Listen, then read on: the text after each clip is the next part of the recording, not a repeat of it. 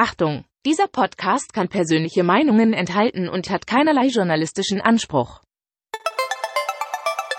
Ich lasse mir nicht absprechen, dass ich ein Herz für den VfB habe.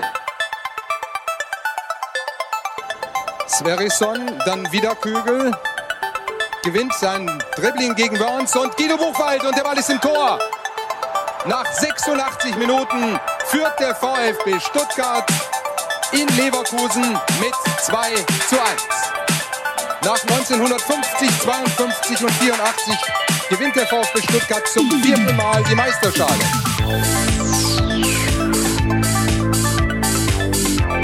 Jetzt müsste der Ball endlich noch einmal hereinkommen. Jetzt kommt er weit nach hinten auf Hitzelsberger! Mario Gomez, spitze Winkel, noch einmal nach innen. Pizza hat den Ball und es gibt noch einmal Abstoß vom Tor. Und jetzt ist das Spiel aus und der VfB Stuttgart ist deutscher Fußballmeister.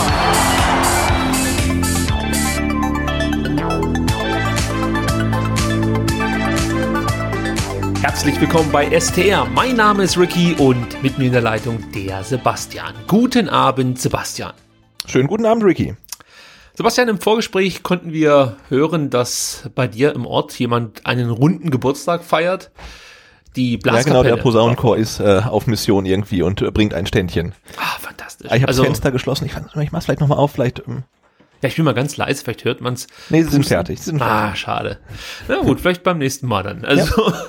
Äh, du hast ja auch mal irgendwann einen runden Geburtstag und ich würde sagen, das nehmen wir dann direkt mit in die Sendung, wenn dann der. Oh ja, schön, das wäre was. Äh, mhm örtliche oder ortsansässige Musikverein bei dir vorbeischaut. Das wird schön, mhm. da freue ich mich schon drauf. Die können das Intro vielleicht spielen. Oh ja, das wird auch noch schöner. Einer muss die ganzen Einsprecher machen und der andere mhm. pustet so lange auf seine Trompete rum.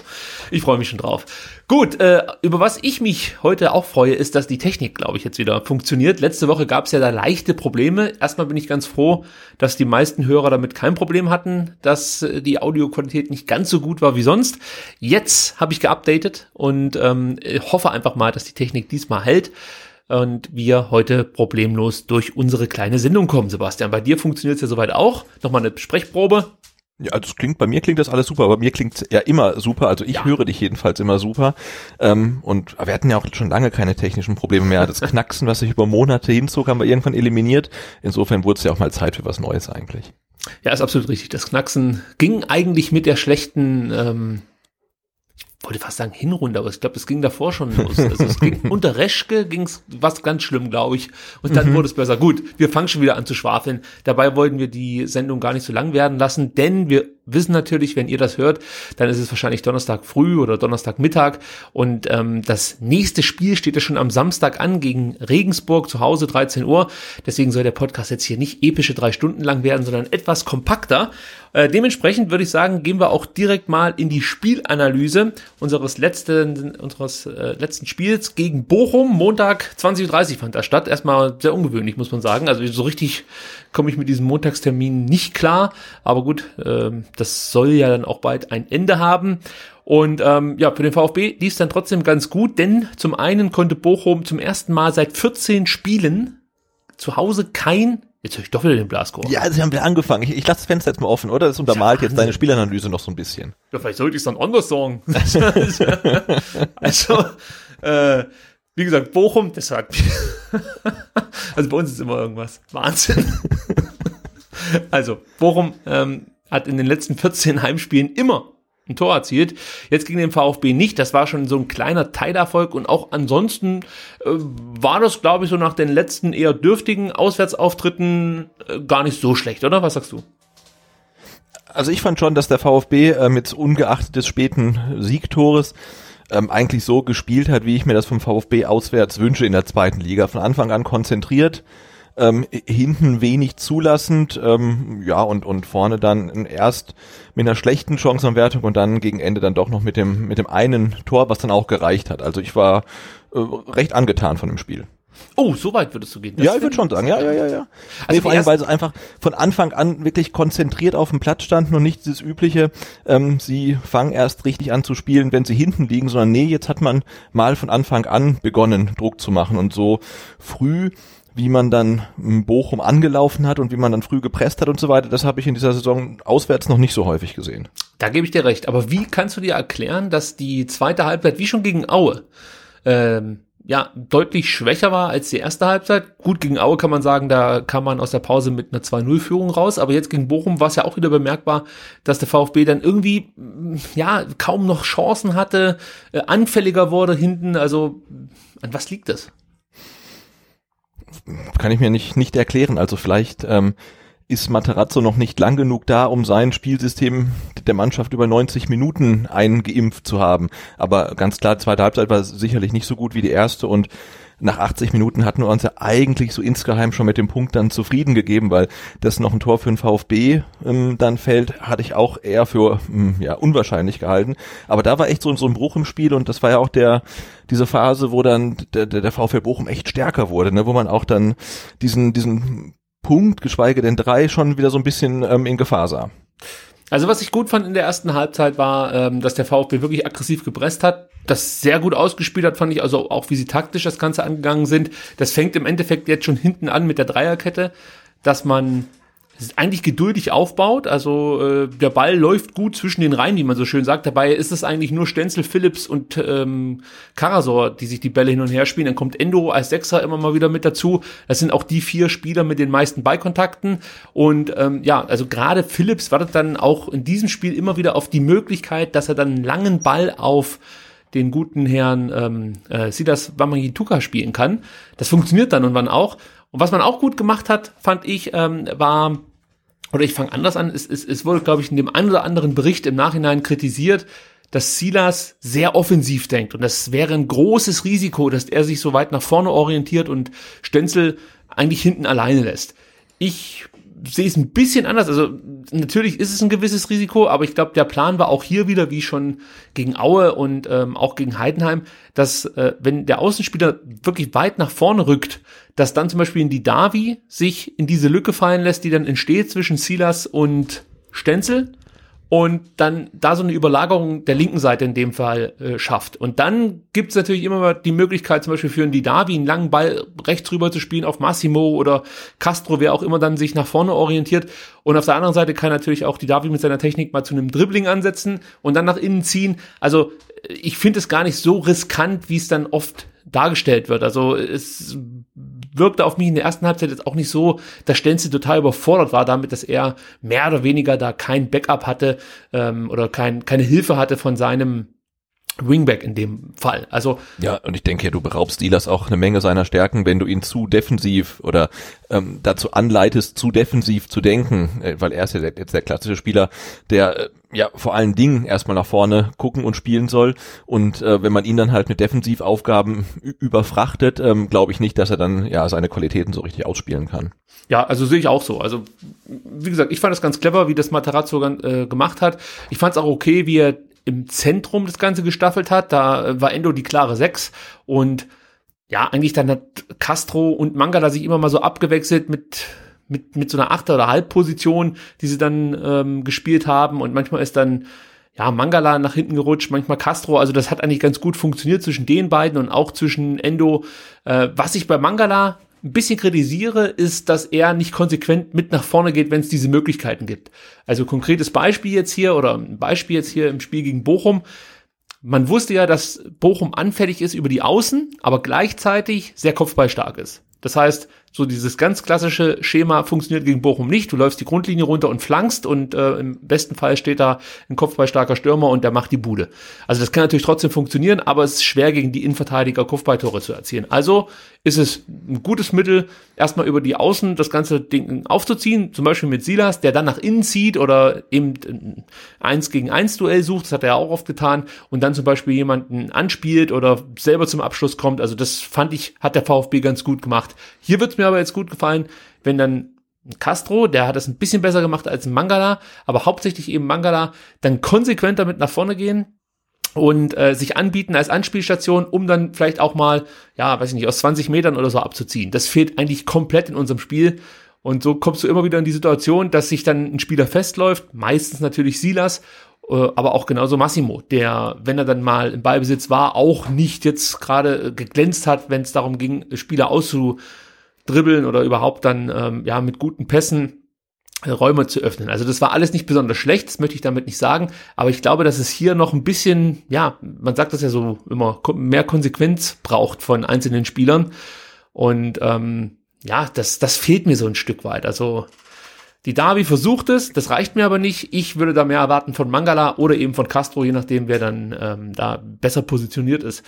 Aber ansonsten. Ja, und, wenn, und wenn diese Schusschancen dann mal, die seltenen mal da sind, dann müssen die halt auch einfach äh, ja besser ähm, verwertet werden. Ne? Wir hatten in der 13. Minute ja Endo, der aus 16 Metern vielleicht schießen kann, ist vielleicht sogar schon im Strafraum, auf Strafraumkante und in der 25. dann auch Castro, der aus 18, 19 Metern schießen kann und er hat echt viel Platz und viel Zeit und da muss dann wirklich mehr bei rauskommen, als dass man dem Torwart den Ball in die Arme spielt. Also dafür sind die Spieler einfach zu gut. Ähm, sie haben Zeit, der, der muss dann zumindestens mal irgendwie gefährlich aufs Tor gehen. Ob's dann, ob er dann drin ist, ist eine andere Sache, aber da ähm, ja, muss man vielleicht ein paar, ähm, ein paar Torschüsse noch üben oder so aus der Distanz.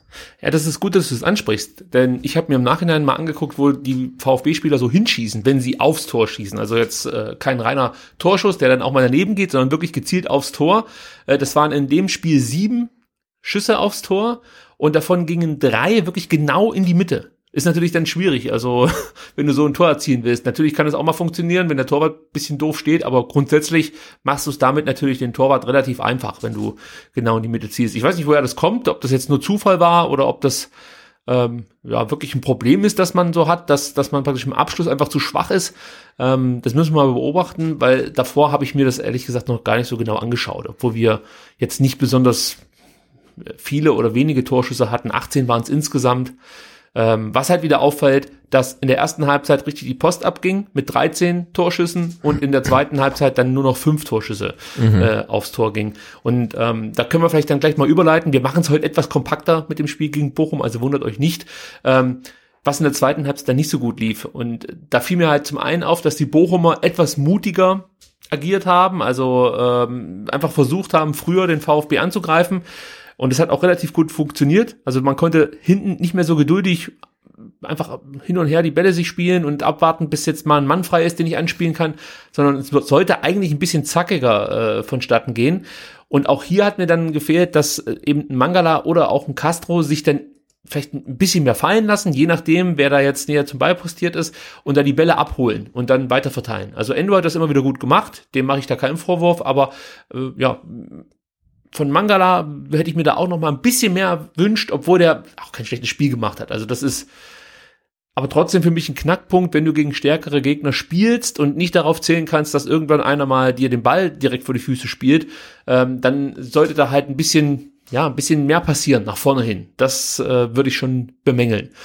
Und ansonsten muss man sich so ein bisschen da, dafür bedanken, dass Bochum offensiv in den Umschaltmomenten ähm, ja vieles falsch gemacht hat, aus meiner Sicht. Also die bewegen sich irgendwie nicht so besonders gut, brauchen immer relativ lang, bis sie die Situation eigentlich für sich erkennen.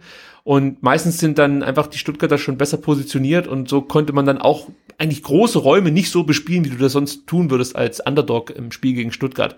Also da haben wir ja, schon man hat schon, schon teilweise dann gesehen, warum ähm, äh, der, der VfL Bochum auch in Abstiegsnot ist und nur zwei Punkte jetzt noch ähm, auf den Relegationsplatz hat, weil was die dann teilweise im Ballbesitz gemacht haben in Offensive, das war schon, also ich habe es auf dem Sofa gesagt, aber ich glaube sogar der Sky-Kommentator, das war halt teilweise richtig schlecht. Ne? Also ähm, haben viel zu wenig draus gemacht. Ähm, in der ersten Halbzeit war wirklich die einzig gute Szene, ähm, war diese, diese wirklich klasse Flanke von Simon Zoller und der mhm. Kopfball von Gonvoula, der hätte wirklich auch gut drin sein können, weil das war mal wirklich schnell und gut gespielt, aber viel mehr war da ja wirklich zumindest in der ersten Halbzeit nicht. Also da, da war ja gar nichts. Ja, in der zweiten Halbzeit haben sie das dann noch ein bisschen äh, verbessert, gerade durch Danilo Soares, den ich ja auch noch erwähnt habe in der Woche davor, als einer der Spieler, auf die man achten sollte. Ähm, der zum einen Massimo wirklich gut im Griff gehabt, ähm, 18 Zweikämpfe geführt, 14 davon gewonnen, aber vor allem waren es die Tackles, die er immer wieder gezeigt hat, die, glaube ich, so ein Spieler wie Massimo dann schon beeindrucken, obwohl Massimo, man sollte sich da nicht täuschen lassen von seiner Statur, auch einer ist, der, der hart Zweikämpfe führen kann aber Suarez war dann nochmal eine Nummer krasser drauf, möchte ich mal so sagen. Und so kommen dann auch zehn Tackles zusammen, die alle sehr erfolgreich waren. Und ähm, genau, dann muss ich sagen, ich fand auch gar nicht, dass Massimo so, so ein furchtbar schlechtes Spiel gemacht nee, hat. Also nee. er war wirklich ordentlich, aber ähm, Suarez war halt echt nochmal eine Spur besser am Montagabend. Also der war richtig gut und hat denn da die, die, die Show gestohlen, ohne dass ähm, Massimo jetzt irgendwie total schlecht gewesen wäre. Ja, und, und der Kommentator, ich meine mich zu erinnern, hat oft über Gamboa gesprochen, der sehr hart gegen Silas gespielt hat und du hast es ja, glaube ich, auch gerade eben schon erwähnt, dass äh, Silas und Gamboa sich da ein richtiges krasses Duell sozusagen geliefert haben auf ihrer Seite. Aber das war großartig, ja. Ja, mhm. absolut. Aber was halt der Soares auf seiner Seite gemacht hat, war äh, ja, Massimo überhaupt nicht ins Spiel kommen zu lassen. Ja. Also er hat immer wieder Bälle abgefangen, rechtzeitig geklärt und so konnte zum Beispiel Stenzel gar keine langen Bälle auf Massimo schlagen. Also gerade so diese quer über, über, den, über das ganze Feld gespielten Bälle, die Philips ja dann oft auf die Silas-Seite gespielt hat. Mhm. Das hat Stenzel in der ersten Halbzeit auch versucht in Richtung Massimo. Ähm, das ja, hat halt nicht so gut funktioniert, möchte ich mal sagen, beziehungsweise irgendwann kamen die Bälle dann eher bei Castro an oder er hat sich dann doch darauf äh, ja, beschränkt, die Bälle vielleicht eher dann doch in Richtung Silas zu schlagen, dann war die Linie runter. Das hat er auch gut gemacht soweit, aber ja, Massimo kam nicht so in den Tritt, wie man sich das gewünscht hätte, glaube ich, aber trotzdem hat er gezeigt, dass er aus meiner Sicht einen großen Schritt gemacht hat in den letzten Monaten und ähm, für mich ist das weiterhin ein Kandidat, der äh, seine Möglichkeiten bekommen muss beim VfB. Also ich würde jetzt nicht sagen, dass, dass er jetzt hier eine Chance verpasst hat. Wir kommen ja nachher auch zum Startelf-Tipp und da kann ich schon mal spoilern. Also bei mir ist Roberto Massimo mit dabei, auch gegen den Jan aus Regensburg. äh, trotzdem noch was zu Soares, obwohl wir den nachher auch noch mal ganz kurz beäugen. was ich noch interessant fand, ähm, ich weiß nicht, ob nur mir das aufgefallen ist und äh, vielleicht deswegen auch gar nicht so wahr ist, wie ich mir das jetzt gerade einbilde, äh, aber ich war der Meinung, dass Soares ganz oft lange Bälle auf Danny Blum gespielt hat, der ja vor ihm gespielt hat sozusagen, ja, und dadurch dann Blum über seine linke Seite Tempo aufnehmen konnte und gerade in der zweiten Halbzeit doch, sag ich mal, gefährliche Szenen entstanden. Also es war jetzt nicht, es waren keine großen Chancen, die sich Bochum erspielt hat, aber es waren immer so Situationen, wo du dachtest, oh Mensch, wenn jetzt noch ein oder zwei Pässe kommen, dann haben wir aber ein großes Problem. Und ähm, ich fand, das hat Soares richtig, richtig gut gemacht, weil der VfB jetzt unter Matarazzo ähm, das Problem so ein bisschen in den Griff bekommen hat mit langen Bällen, oder man lässt sich mit langen Bällen nicht mehr so schnell ausspielen, wie mhm. das noch unter weiter der Fall war. So, und du musst dann empfinderisch werden als Gegner. Oder wie kommst du jetzt trotzdem mit relativ wenig Kontakten vors Tor? Und da war halt eine Möglichkeit, die Bälle nicht, äh, sag ich mal, in, ins Zentrum nach vorne zu schlagen, sondern Linie entlang. Und das hat Suarez immer wieder eingeleitet. Und ich sehe es jetzt auch gerade, vier seiner langen Bälle kamen an ähm, und er hat auch nur vier Versuche gehabt. Also das ist eine äh, gute Quote. 100 Prozent, würde ich sagen. Also das äh, habe ich dann offensichtlich doch richtig erkannt. Genau, und ich wollte noch kurz was zu, zu um Roberto Massimo sagen, äh, äh, was ich ja auch ganz gerne vergesse und viele andere vielleicht auch, weil er schon gefühlt so ewig lange da ist, ne? der ist ja noch äh, von Michael Reschke dann äh, angekündigt worden in dieser mhm. legendären Pressekonferenz. Ähm, der ist ja auch erst 19, ne? obwohl der jetzt schon gefühlt irgendwie Jahre beim VfB ist. Ähm, der, der wird, äh, also der ist erst 19 ne? und ja. ähm, hat auch noch äh, viel Potenzial und äh, ja, ich hoffe, dass er jetzt äh, wirklich ähm, regelmäßig zum Einsatz kommt ja, also er braucht seine Möglichkeiten, er braucht seine Spielzeit und dann glaube ich auch, dass er sich positiv entwickeln kann. Ähm, ja, also Oberliga, die Zeiten sollten jetzt hinter ihm mhm. ab und zu vielleicht mal, wenn es hart auf hart kommt. Aber im Großen und Ganzen ist das für mich schon ein Spieler, den ich jetzt regelmäßig im, im Profikader sehen möchte. Äh, ja, hat er sich auch verdient mit den Einsätzen, die er zuletzt gezeigt hat. Ja, müssen wir mal gucken, wie das weitergeht. Äh, Endo muss man natürlich noch kurz erwähnen, bevor wir dann zu den Spielern kommen, die fünf Spiele, über die man sprechen muss im Nachhinein. Äh, Endo, fand ich, hat das wirklich richtig stark gemacht, äh, wie er die Bälle dann immer wieder abgeräumt hat als Sechser und einfach diesen Raum, der früher fast schon so unsere Achillesferse war, zwischen, zwischen Mittelfeld und Verteidigung immer wieder dicht gemacht hat. Also, das liegt natürlich auch daran, dass wir jetzt mit zwei Sechsern spielen, dass das etwas besser funktioniert. Aber äh, Endo ist da halt einfach wirklich besonders stark, möchte ich mal sagen. Also wir haben das gesehen, als er sein Debüt gegeben hat, wie Kopfballstark er ist. Das hat so ein mhm. bisschen abgenommen. Er kommt auch nicht mehr so häufig in Kopfballduelle, wie das noch unter weiter der Fall war. Was auch daran liegt, dass es halt nicht mehr einfach nur so mit langen Bällen im Zentrum funktioniert, um uns auszuspielen. Aber wenn es jetzt in 1 gegen 1 Duelle geht, ähm, gewinnt er relativ viele Zweikämpfe. In dem Fall waren es jetzt von, von 15 Zweikämpfen nur acht. Aber trotzdem stellt ja viele Räume zu, also wie er sich bewegt, wenn der Gegner im Ballbesitz ist, ist auch ganz wichtig, stellt da, wie gesagt, dann immer wieder Spieler zu, ähm, verstellt Passwege, also da ist auch ganz, ganz viel Spielintelligenz mit dabei und ähm, ja, für mich mit einer der wichtigsten Faktoren, warum es jetzt in den letzten Spielen auch so wenig Gegentore gab. Ähm, also absolute Bereicherung für den VfB Stuttgart, aber das ist, glaube ich, eher eine alte News, die ich jetzt hier verkünde. Ja, aber er kann auf jeden Fall auch, ähm, hat jetzt gezeigt, dass er die Leistung auch über mehrere Spiele am Stück zeigen kann. Ne? Also er ist auch äh, wahnsinnig konstant einfach. Äh, seit er dabei ist, ja, läuft halt besser, er sorgt für Stabilität und ähm, zeigt halt nicht nur ein gutes Spiel und dann wieder ein schlechtes, sondern ähm, ja, hat sich echt auf einem ziemlich hohen Niveau ähm, stabilisiert und, und hilft ähm, da dem VfB unheimlich weiter. Und Massimo, da fällt mir auch noch was ein, da muss ich doch noch mal kurz zurückspringen. Ähm, Massimo möchte ich jetzt hier nicht ganz so schlecht wegkommen lassen, wie das jetzt gerade den Anschein gemacht hat. Also ich würde ich würde so sagen, Massimo mit Licht und Schatten. So würde ich das Ganze überschrei überschreiben, weil er dennoch, auch wenn es nicht so gut lief und er einen starken Gegenspieler hatte, drei Chancen herausgespielt hat, immer mal wieder das Dribbling versucht hat. Äh, fünf Dribblings hat er versucht, zwei waren erfolgreich, aber ich finde es halt wichtig, dass die Spieler das trotzdem weiter versuchen. Ja, also die Davi hat es halt nie versucht. Äh, warum auch immer jetzt. Also vielleicht gab es die Situation nicht, dass er dann gesagt hat, jetzt muss ich das Ganze mal mit einem Dribbling lösen oder das halt eben eine Möglichkeit, um Räume zu schaffen. Aber Massimo hat das immer wieder versucht, das wird von ihm auch verlangt und er hat es halt in dem Fall relativ schwer gehabt gegen Suarez äh, und hat sich da trotzdem mehr oder weniger vernünftig durchgekämpft insgesamt, aber wie gesagt, war es jetzt nicht seine beste Partie. 21 Ballverluste sind dann auch relativ viel. Ähm, ja, wird auch wieder besser werden, so möchte ich es mal sagen ja, ähm, jetzt überlege ich, ob ich noch irgendwas erwähnen möchte. Wie gesagt, äh, in der nächsten Folge werden wir dann wieder etwas ausführlicher über die Spiele sprechen, aber weil halt einfach dann die Zeit nicht mehr allzu weit oder man nicht allzu viel Zeit hat vor dem nächsten Heimspiel, sich diese Folge hier noch anzuhören, dachten wir, wir halten es etwas kompakter. Und ich würde sagen, Sebastian, ähm, ja gut, wir können das Tor kurz noch ansprechen. Das sollten wir vielleicht tun. Also, äh, wobei es in dem Fall äh, nicht so viel zu analysieren gibt. Äh, das lief halt einfach ein bisschen schlecht für die Bochumer. Der Herr Saulo Dicardi, wundervoller Name, ähm, mhm. hat den Silas Wamangituka irgendwie aus den Augen verloren und spielt einen Pass, den er so natürlich nicht spielen darf. Silas läuft den ab, spielt Al Gadoui an und was mich dann eigentlich beeindruckt hat, war mit mit was für einer Lockerheit und mhm. auch mit was für einer Klarheit Al Gadoui das Ding da reinhaut, weil ich bin mal ganz ehrlich, als ich die Situation gesehen habe, dachte ich mir, ja, das, der schießt daneben oder der Schuss ist zu schwach oder wird geblockt. Also ich habe überhaupt nicht damit gerechnet, dass jetzt ein Tor fällt. Wie ging's dir dann? Nee, also ähm, Al-Gadoui hatte zumindestens auswärts bei seinen Toren ähm, schon so ein bisschen ähm, was Terodehaftes, finde ich. Ne? Also wenn er da den Ball bekommt, dann, dann macht er ihn einfach auch. Also da gibt's eigentlich gar keinen Zweifel. Er macht den total ähm, abgebrüht rein und das ist ja genau diese Qualität, die, die wir auch brauchen und von der wir ähm, nicht so viele Spieler im Kader haben, ähm, wo du dann denkst, hey, wenn der den Ball in der 80. oder in der 90. bekommt und ist dann eins zu eins gegen Torwart, dann macht er den auch so sauber rein.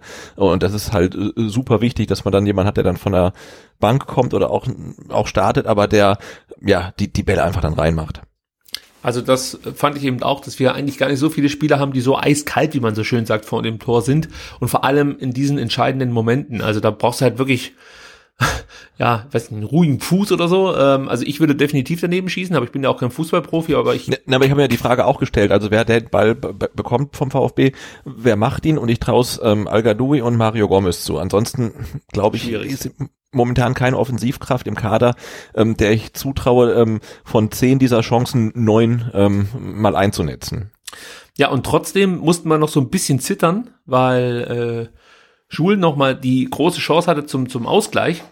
Und auch da fand ich, hat man halt eben wieder das gesehen, was in der ganzen zweiten Halbzeit zu sehen war, nämlich dass der VfB ähm, ja äh, einfach in der zweiten Halbzeit komplett die Linie, ich möchte nicht sagen, komm, ach, komplett die Linie klingt wieder so extrem, aber schon irgendwie so diese Vorgabe nicht mehr eingehalten hat, die es vom Trainer gab, die ich zumindest erkannt habe. Die Abstände waren, wie gesagt, zu groß.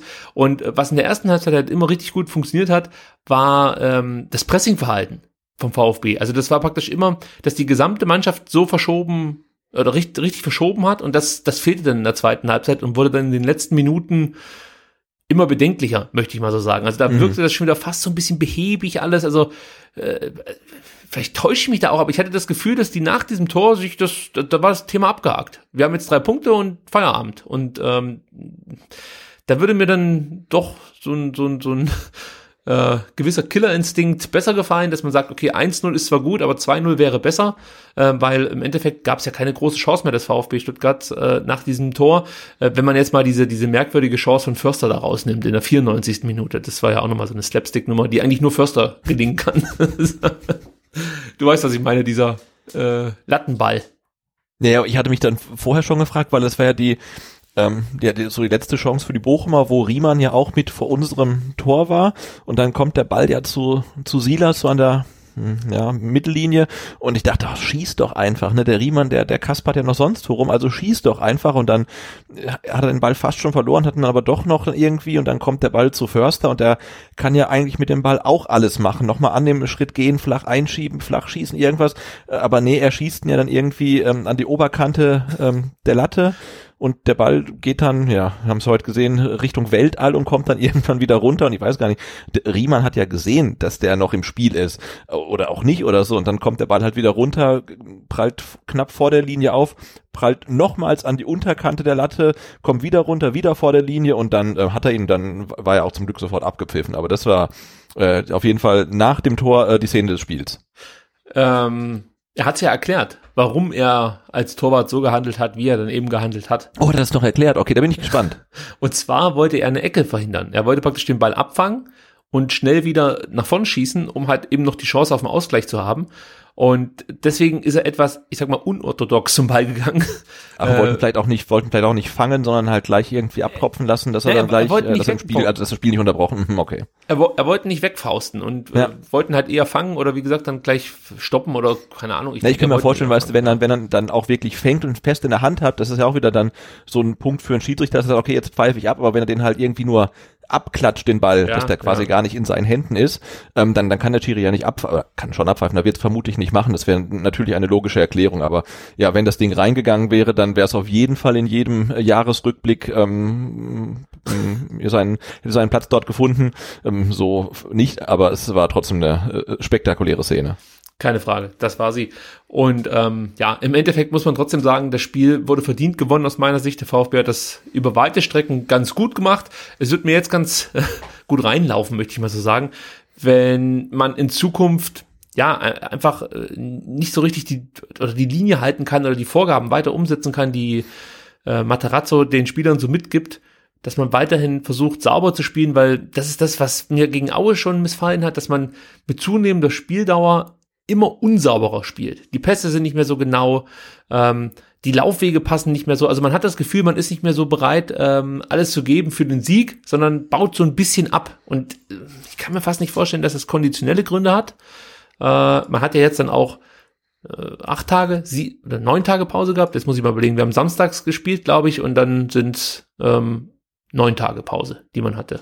Oder acht Tage, Ja. wenn man jetzt das Spiel dann ähm, schon als keine Pause wertet. Also ich kann mir nicht vorstellen, dass da die Spieler jetzt zu müde gewesen seien, um äh, den Ball richtig zu verarbeiten. Also das ist dann einfach so eine, ja, Unkonzentriertheit, die wir ja auch in der Hinserie schon häufiger beobachten mussten. Und das muss definitiv besser werden. Also hier erwarte ich einfach mehr Konzentration über 90 Minuten. Das kannst du hinkriegen, gerade gegen so einen Gegner, der, wie gesagt, selber irgendwie nicht so richtig wusste, was sie jetzt mit den Freiräumen alles anfangen sollen.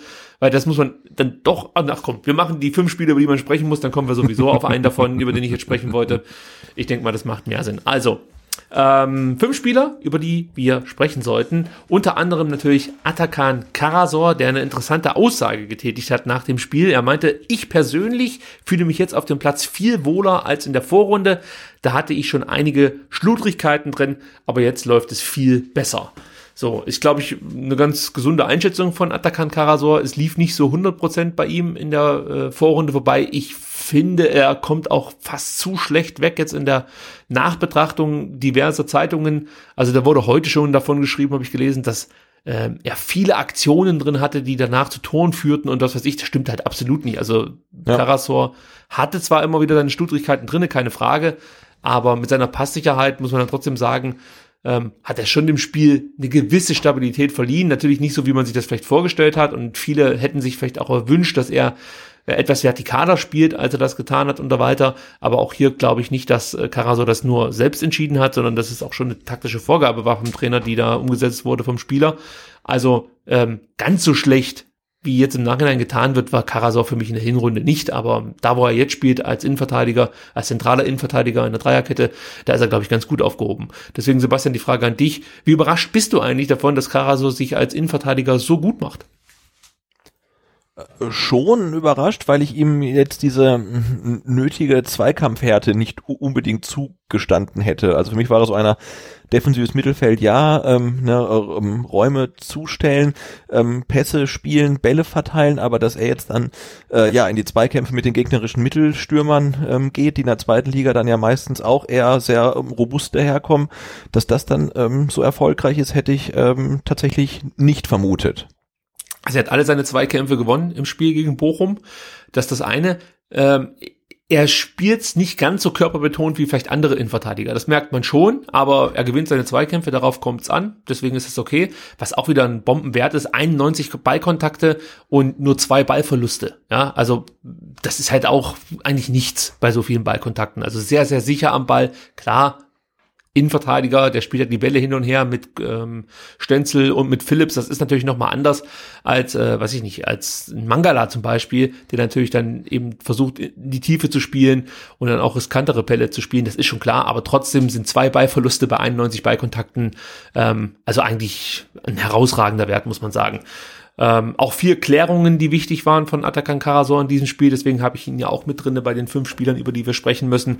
Und ähm, was ich auch ganz gut fand, auch er hat ab und zu mal versucht, lange Bälle nach vorne zu schlagen. Ähm, das, das waren dann immer wieder so Bälle, die für Überraschungsmomente gesorgt haben, weil man sich schon so darauf einstellen konnte, wenn der Ball äh, bei Stenzel oder meistens dann bei Philips ist oder war, dann gibt's die Möglichkeit, oder sehr wahrscheinlich ist es dann so, dass der VfB versucht, einen langen Ball eben zu schlagen. Und ähm, darauf haben sich die Bochumer etwas eingestellt.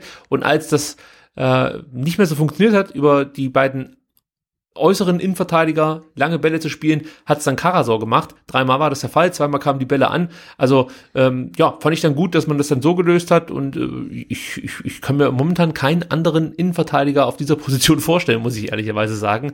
Deswegen das wird dann spannend, ja, spannend genau. ne, wenn jetzt Bartstuber und Kaminski näher wieder an, an die Mannschaft rücken, dann eventuell wieder fit sind, äh, von Kempf gar nicht zu sprechen. Also dann haben wir ähm, aus der keine Innenverteidiger-Situation haben wir dann auf einmal ein Überangebot an Innenverteidigern. Und das wird dann äh, für Matarazzo ein schönes Puzzle da hinten, wen er dann spielen lässt. Die Problematik besprechen wir ja eigentlich schon ähm, seit der seit der Sommerpause. Da haben wir uns ja auch schon gefragt, Mensch, wo soll der Bartstuber spielen? Äh, wir dachten damals auch noch, dass Abuja eine größere Rolle spielen würde. Äh, und, und jetzt sind wir wieder an dem Punkt, deswegen hoffe ich jetzt einfach mal, dass wir es nicht schon wieder jinxen und sich jetzt reihenweise die Leute verletzen oder gesperrt werden. Ähm, ja, aber es ja, gut, wir sehen spannend. jetzt ja, wir brauchen, wir brauchen eigentlich gar keinen Innenverteidiger, weil jetzt spielt halt ähm, Atakan Karasor ähm, nominell defensiver Mittelfeldspieler äh, einen überragenden oder einen richtig guten Innenverteidiger. Wenn es der nicht macht, dann macht es Endo. Wenn, wenn der es nicht macht, macht es dann vielleicht Stenzel. Also eigentlich brauchen wir gar keinen nominellen Innenverteidiger. Aktuell scheint es so zu funktionieren, also da gebe ich dir schon recht. Ich bin mal gespannt, ob das dann auch gegen Bochum, äh, gegen Bochum, gegen Bielefeld zum Beispiel ähm, funktioniert. Ja, das ist halt dann nochmal eine andere Herausforderung. Ähm, aber momentan mache ich mir, was die Innenverteidigung angeht, wenig Sorgen. Also ja, es sieht schon sehr stabil aus. Also auch Nathaniel Phillips hat sich da ja wirklich äh, gut stabilisiert und ähm, bei dem wäre einem jetzt dann vielleicht auch gar nicht mehr so bange, wenn er jetzt äh, gegen Fabian Klos zum Beispiel spielen müsste. Ja, und den habe ich nämlich auch drinne bei diesen fünf Spielern. Ähm, er hatte zu Beginn so seine Problemchen, da hat er mal irgendwie so einen Ball gehabt, der ihm wegspringt und einmal äh, war auch ein Pass nicht besonders gut gespielt. Damit kann ich aber ehrlich gesagt ganz gut leben, wenn er ansonsten eine sehr gute Partie macht. Und hier muss man halt sagen, hat ähm, Nathaniel Phillips Ganvoula komplett kalt gestellt, weil das war meistens das Duell, die beiden gegeneinander und wir haben es im Vorfeld besprochen, Gangula, super Kopfballspieler. Und hier war halt Philips der absolute ja, äh, Sicherheitsfaktor für den VfB, der immer wieder die Luftzweikämpfe gegen Gangula gewonnen hat. Und das ist schon, ist schon herausragend, weil ja, äh, normalerweise der Spieler sich gegen die meisten Innenverteidiger mit dem Kopf durchsetzen kann. Und da war ich schon beeindruckt, wie, wie stark Philips äh, gespielt hat. Ja. Am Boden gab es nicht allzu viel für ihn zu tun. Also Bodenzweikämpfe hat er zwar alle gewonnen, aber ich glaube, er hat nur zwei oder drei geführt. Also von daher ist es nicht so beeindruckend. Aber ja, zwölf Luft, Luftzweikämpfe, davon sieben gewonnen, das ist schon sehr gut. Auch seine Quote, was die langen Bälle angeht, ja, die ja zu Beginn der Restrunde nicht so gut war, äh, wird immer besser. Diesmal hat er elf lange Bälle geschlagen, neun kamen an, also das hört sich schon sehr gut an. Auch mhm. ähm, ja 87 Pässe, davon 90 Prozent an den Mann gebracht, 105 Ballkontakte, nur 10 Ballverluste. Neun Klärungen, muss man vielleicht auch noch dazu sagen, auch ganz wichtig gegen schnelle Spieler wie Danny Blum oder wie eben gegen Gangvola sind diese Klärungen enorm wichtig. Deswegen würde ich sagen, dass Nathaniel Phillips hier äh, definitiv eine Erwähnung wert ist bei den fünf Spielern, über die man sprechen muss. Äh, Frage ja, also die Def Def Defensive wirklich, wenn man sich ans Hinspiel nochmal erinnert, ähm, da hatte ja Gormola, glaube ich, Chancen für äh, drei bis fünf Tore, ne? Und diesmal war es dieser eine einzige Kopfball in der ersten Halbzeit, der gefährlich war. Also den, den haben sie wirklich komplett aus dem Spiel genommen. Das, das war im Vergleich zum Hinspiel eine deutliche Steigerung. Würdest du Phillips verpflichten, also wenn es die Möglichkeit gäbe, sag mal jetzt mal, würdest du versuchen, Phillips zu verpflichten? Ah, das musste man echt so im Gesamtpaket sehen. Ne? Also was wird mit aus, aus Holger Bartstuber ähm, sieht man ähm, Karasor in der Innenverteidigung oder doch wieder im Mittelfeld. Aber jetzt ähm, grundsätzlich ähm, würde ich sagen, ist er echt ähm, einer, der da hinten solide alles wegverteidigt. Äh, wenn da das Paket stimmt, auch finanziell und so weiter, würde ich sagen, ja, warum nicht? Ja, das ist die Frage. Was äh, würde der Spieler an Ablöse kosten? Gibt es überhaupt die Möglichkeit, ihn zu verpflichten? Ich meine, ja. er ist mit, der wird jetzt 23 demnächst, äh, ich glaube im März irgendwann. Ähm, ich sag mal, es ist ja auch nicht das Alter, wo noch ein Spieler komplett durch die Decke geht. Also ich glaube, er wird jetzt nicht besonders also er wird jetzt nicht wahnsinnig schnell werden, das meine, wollte ich jetzt sagen. Also er ist, er ist ja da schon etwas limitiert, ja, ist nicht der schnellste Spieler. Ähm, sein Stellungsspiel könnte noch ein bisschen besser werden. Auf was ich eigentlich zu sprechen kommen will, ist, dass ich mir nicht vorstellen kann, dass der in Liverpool eine große Karriere startet. Also das wird dann vielleicht eher so Premier League, Mittelfeld, beziehungsweise mhm. dann eher eine Mannschaft, die dann sich nach unten orientiert könnte ich mir vorstellen. Und vielleicht gibt es da die Möglichkeit, ihn hier für den VfB zu begeistern, weil du hast Bartsch aber gerade angesprochen, es ist für mich halt eine Personalie, die ich persönlich langsam aber sicher dann schon ähm, ja, angehen würde als einer der Spieler, die man jetzt nicht mehr unbedingt braucht. Nicht, weil er besonders schlecht ist oder irgendwas, sondern ähm, ja, ich, ich, ich sehe halt weiterhin die Probleme, die du mit Bartschuh in der Bundesliga haben dürftest. Ja, Schnelligkeit, Verletzungsanfälligkeit, kostet sehr viel Geld. Ähm, da wäre natürlich so ein Philips wenn der, wie du sagst, als Paket mehr Sinn machen würde, gar nicht so doof. Also wäre auf jeden Fall ein sinnvoller Nachfolger zum Beispiel für Holger Badstuber, ja. so vom, vom Ganzen her, ne, mit, der dann vielleicht auch nicht ganz so verletzungsanfällig ist. Man muss natürlich auch gucken, was ist mit Aidonis, was ist mit Luca Mack. Haben die eine Möglichkeit, verbaut man den Jungs sonst äh, vielleicht irgendwie die Chance, sich weiterzuentwickeln?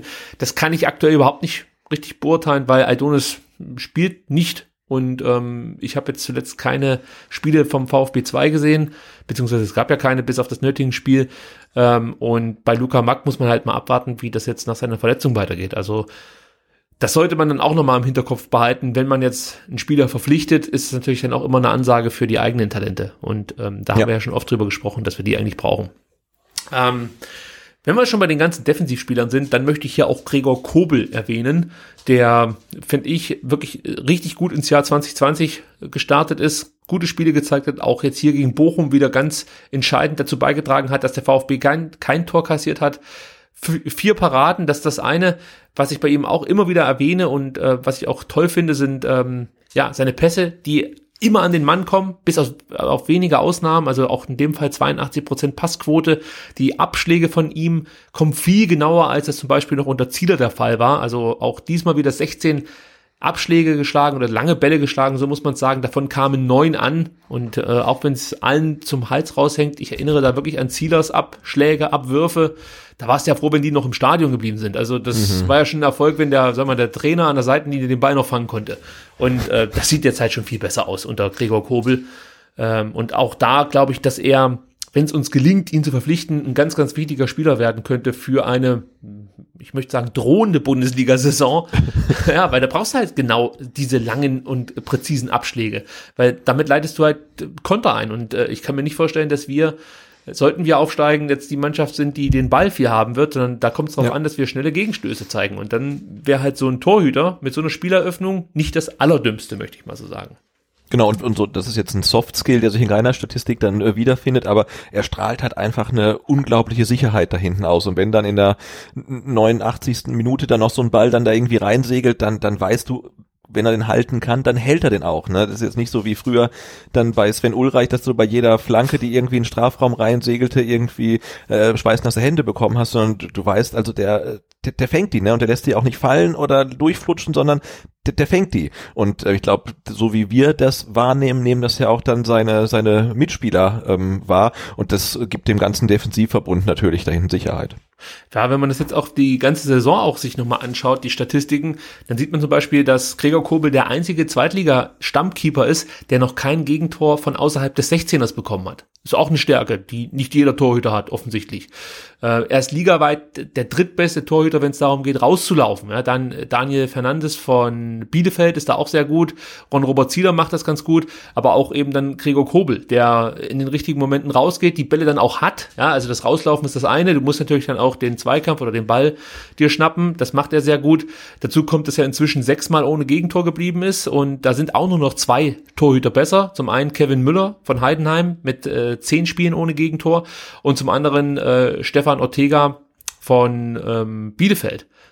Ja, es, ach, stimmt. Jetzt habe ich es auch äh, gemerkt, dass Daniel Heuer Fernandes ja beim HSV spielt und nicht bei Bielefeld. Also das möchte ich nochmal zurückziehen, wenn es ums Rauslaufen geht. Äh, Stefan Ortega von Bielefeld ist aber siebenmal zu null geblieben in der Saison und wie gesagt, jetzt Gregor Kobel sechsmal zu null geblieben. Also auch da äh, muss man halt sagen, richtig, richtig bockstarke Verpflichtung von Sven Mislintat und ähm, da wäre jetzt halt wirklich die Gründung, Krönung, wenn man den irgendwie bekommen könnte. Ähm, ja, also das ist halt echt auch so ein Thema gewesen in den letzten Jahren beim VfB, so eine solide Nummer eins, auf der, auf die du dich verlassen kannst.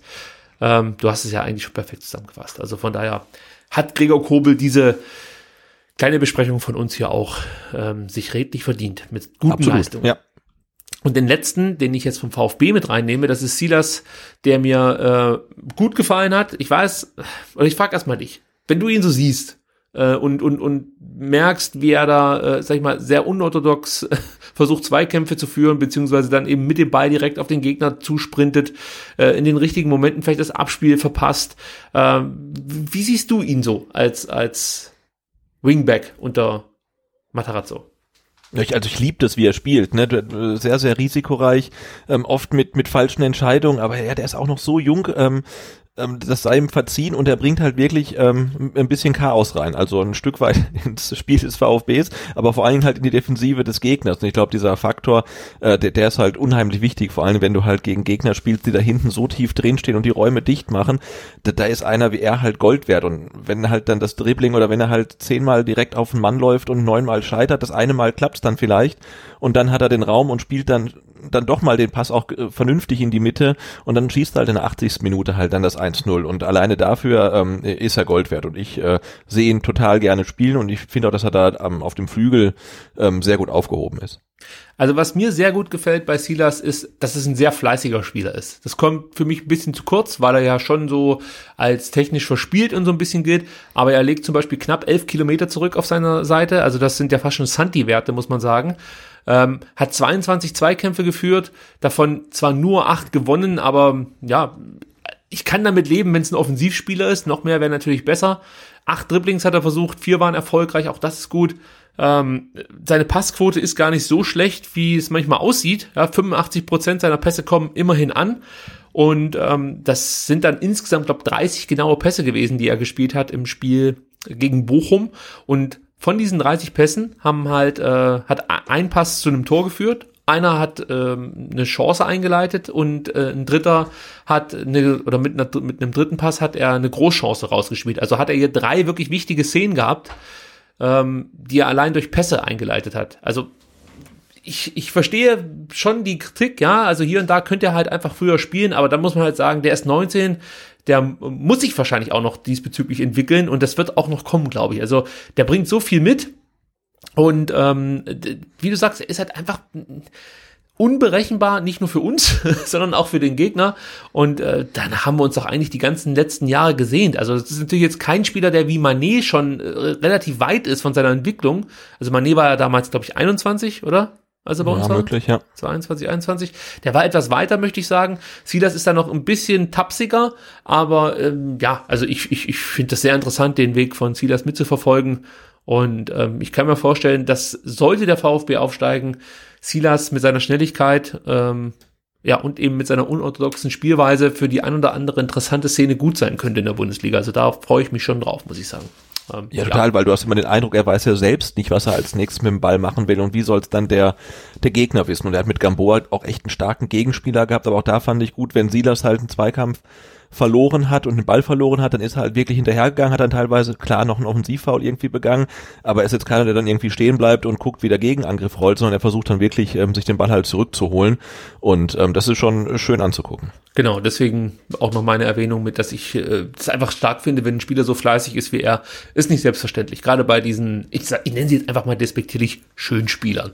Äh, Frage noch zu Gambora, fandst du, dass er zu spät die gelbe Karte gesehen hat? Ich habe die Zweikämpfe jetzt gar nicht mehr so im Blick, aber also die die beiden haben sich ja beide nichts geschenkt. Es war jetzt ja nicht so, dass man sagte, hey, der äh, Gamboa tritt unseren Silas kaputt, sondern die beiden, ja, waren da ja wirklich auf Augenhöhe und äh, ja, fand ich jetzt okay. Okay, dann möchte ich das nicht weiter vertiefen äh, und komme zum letzten Spieler, über den wir noch kurz sprechen müssen. Und wir haben es schon getan, deswegen gibt es nur noch eine kleine Zusammenfassung. Danilo Soares fand ich äh, war der stärkste Bochumer äh, am Montag. Und ähm, ja, zum einen hat er Massimo gut im Griff gehabt, dann die Daten, die ich vorhin schon genannt habe, mit zehn Tackles, drei Klärungen, viele abgefangene Bälle, äh, 16 Zweikämpfe bestritten, 13 gewonnen, nur neun Ballverluste bei 64 Ballkontakte. Auch er mit knapp elf Kilometern, die er zurückgelegt hat. Das ist schon ein wichtiger Spieler für, für Bochum und ich freue mich ein Stück weit, dass ich den richtig eingeschätzt habe, weil er für mich schon so der war, der neben Grand Moulin am meisten herausstach, als ich mir die Bochumer im Vorfeld so ein bisschen angeschaut habe. Und ich gebe es ganz ehrlich zu, den hatte ich überhaupt nicht auf dem Schirm. Also er hat mich dann wirklich in dieser Recherche zur letzten Ausgabe begeistert Mhm. und äh, jetzt das Ganze nochmal bestätigt. Also starke Leistung von dem Herren. Ja, anders kann man das nicht sagen. Gut, dann würde ich sagen, Ich habe hab noch einen Spieler, über den wir eigentlich nicht sprechen können. ähm, da ist meine Frage, äh, was ist eigentlich mit Borna Sosa? Der war nicht mal im Kader, oder? Der ist doch nicht verletzt, der ist doch eigentlich Der er spielen, hat oder? sich erkältet. Der hatte einen grippalen Ah, Infekt. Ja, musste deswegen oder ist deswegen zu Hause geblieben und konnte der Mannschaft nicht helfen. Hat aber äh, heute ist Mittwoch. Gestern, genau, gestern hat er äh, wieder trainiert. Also der ist eine Option für Samstag. Okay, aber das hat mich gewundert, weil der hat ja gegen Aue, glaube ich, auch nicht gespielt. Gegen Auer hat er nicht gespielt, aber da war er ja auch, soweit ich weiß, angeschlagen. Wegen seiner, Ha- ach, ja, Was war denn Hand, noch nee, das ist auch schon wieder her. Also ja, irgendwie ist er so ein bisschen, ein bisschen vom, vom Bildschirm verschwunden und jetzt war ich mir nicht ganz sicher, ob der ähm, eventuell aus Leistungsgründen vielleicht sogar gar nicht im Kader steht, aber dann war es ähm, erkältungsbedingt. Okay. Es war erkältungsbedingt. Äh, ich überlege gerade auch, wo du den jetzt unterbringen würdest. Also Ja, ja, eben, das ist ja die Frage. Naja, für ihn wird's auch nicht unbedingt leicht. Das wäre halt wieder so die Waffe für, äh, wir kriegen nicht so richtig Zugriff aufs Spiel, jetzt braucht man jemanden, der eine gute Flanke schlagen kann.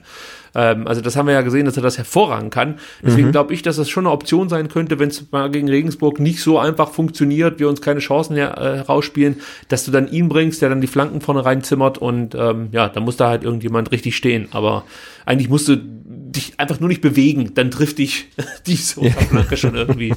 Ja. Interessant fand ich noch, dass relativ viele Spieler vom VfB, also von zwei weiß man es ganz sicher, von zwei anderen weiß ich nicht, ob man es wissen darf. Auf jeden Fall waren ins, insgesamt mindestens vier Spieler gestern beim Champions League-Spiel in Dortmund. Das fand ich noch interessant, dass das ähm, ja es offensichtlich für für Materazzo okay war, dass die Jungs dann am Dienstag nochmal zum Champions League-Spiel nach Dortmund fahren durften, weil am Dienstag gab es ja auch das, das Regenerationstraining in Stuttgart. Das heißt, die sind nicht da oben geblieben, sondern sind nach Hause und dann nochmal nach Dortmund. Das äh, fand ich interessant. Heute gab es ja auch frei, trainingsfrei, äh, was auch ungewöhnlich ist, wenn du Montag, äh, samstags wieder spielst. Aber ja, Materazzo scheint zufrieden zu sein. Ja, gut, äh, Sebastian, ich glaube, dann sind wir soweit durch mit Bochum. Wie gesagt, etwas kompakter als sonst. Ich hoffe, ihr seht uns das nach und ähm, vielleicht hat es euch sogar besser gefallen. Dann könnt ihr uns das natürlich gerne mitteilen.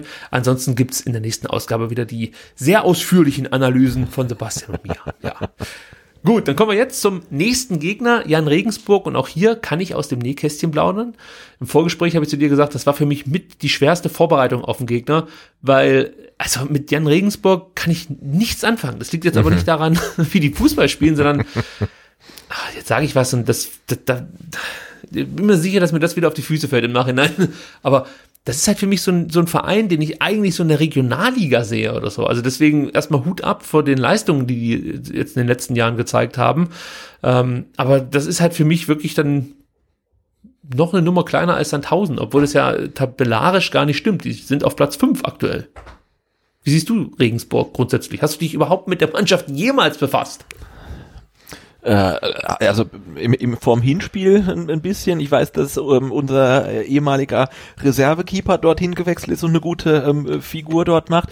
Ähm, aber ansonsten sind das für mich wirklich, äh, wie, wie für dich auch so die die Grauzonen ähm, der zweiten Liga. Ne? Also im letzten Spieltag hat ja ähm, Jan Regensburg zu Hause gegen Wien Wiesbaden ähm, gespielt. Und wenn du mir jetzt die 22 Namen der Spieler auf dem Feld sagen würdest und mich dann bitten würdest, ordne mal zu, wer für Regensburg und wer für Wien Wiesbaden spielt, ich hätte eine erschreckend hohe Fehlerquote. Also ich inzwischen nicht mehr, weil ich Ja. mich natürlich jetzt mehr mit Jan Regensburg auseinandersetzen musste im Vorfeld zu diesem Spiel. Und deswegen erzähle ich dir ein bisschen was, Ja, was ich über Jan Regensburg rausgefunden habe. Also zum einen finde ich es interessant, ähm, dass Jan Regensburg an einem Freitag, dem 3.12.1976, ja, gegen den VfB Stuttgart ein Pflichtspiel gewinnen konnte. Das hatte ich gar nicht mehr auf dem Schirm. ähm, aber vor 6000 Zuschauern gewann der VfB damals in der zweiten Bundesliga Süd gab's. Ich glaube, da gab's noch äh, zwei Bundesligen, Süd und Nord oder so. Oder was Ah, du meinst, äh, Jan, Jan Regensburg gelang der Sieg. Genau, vor 6000 Zuschauern mit 3 zu 0 habe ich gesagt, den VfB Stuttgart Ja, gewonnen. ja, ja, ja, genau. Okay, die haben es dann im, im, im Rückspiel dann ähm, krachen lassen. Da gab es nämlich richtig auf die Mütze, genau. Im Rückspiel äh, gewann der VfB dann 8 zu 0 äh, gegen Regensburg mit sechs Ottmar Hitzfeld-Toren. Das äh, wurde, denke ich, mal schon häufiger thematisiert. Da müssen wir jetzt nicht detailliert drauf eingehen.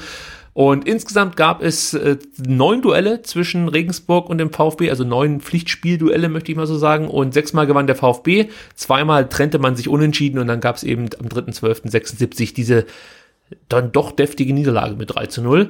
Äh, dementsprechend äh, erwarte ich jetzt natürlich so einen ja, gewissen Revanche-Gedanken des einen oder anderen Spielers, obwohl das, glaube ich, mittlerweile schon erfolgt ist mit dem 3 zu 2 Sieg äh, im Hinspiel. Aber gut, sei es drum.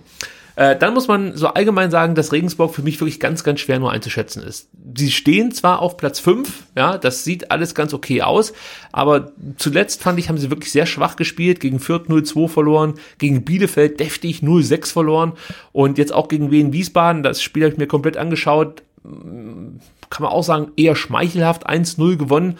Und es gab noch eine Aussage von Jan George, dem Flügelspieler von Jan Regensburg, der meinte, wir sind froh, dass wir nicht mit drei Niederlagen am Stück nach Stuttgart fahren müssen. Das, das klingt schon so, als ob man sich eigentlich darauf einstellt, dass es nicht allzu viel zu holen gibt. Und ich bin der Meinung, hier müssen wir ansetzen. Wir müssen gleich ab der ersten Minute wirklich äh, den Jungs äh, dieses Gefühl geben, dass sie hier nichts, aber rein gar nichts mitnehmen werden.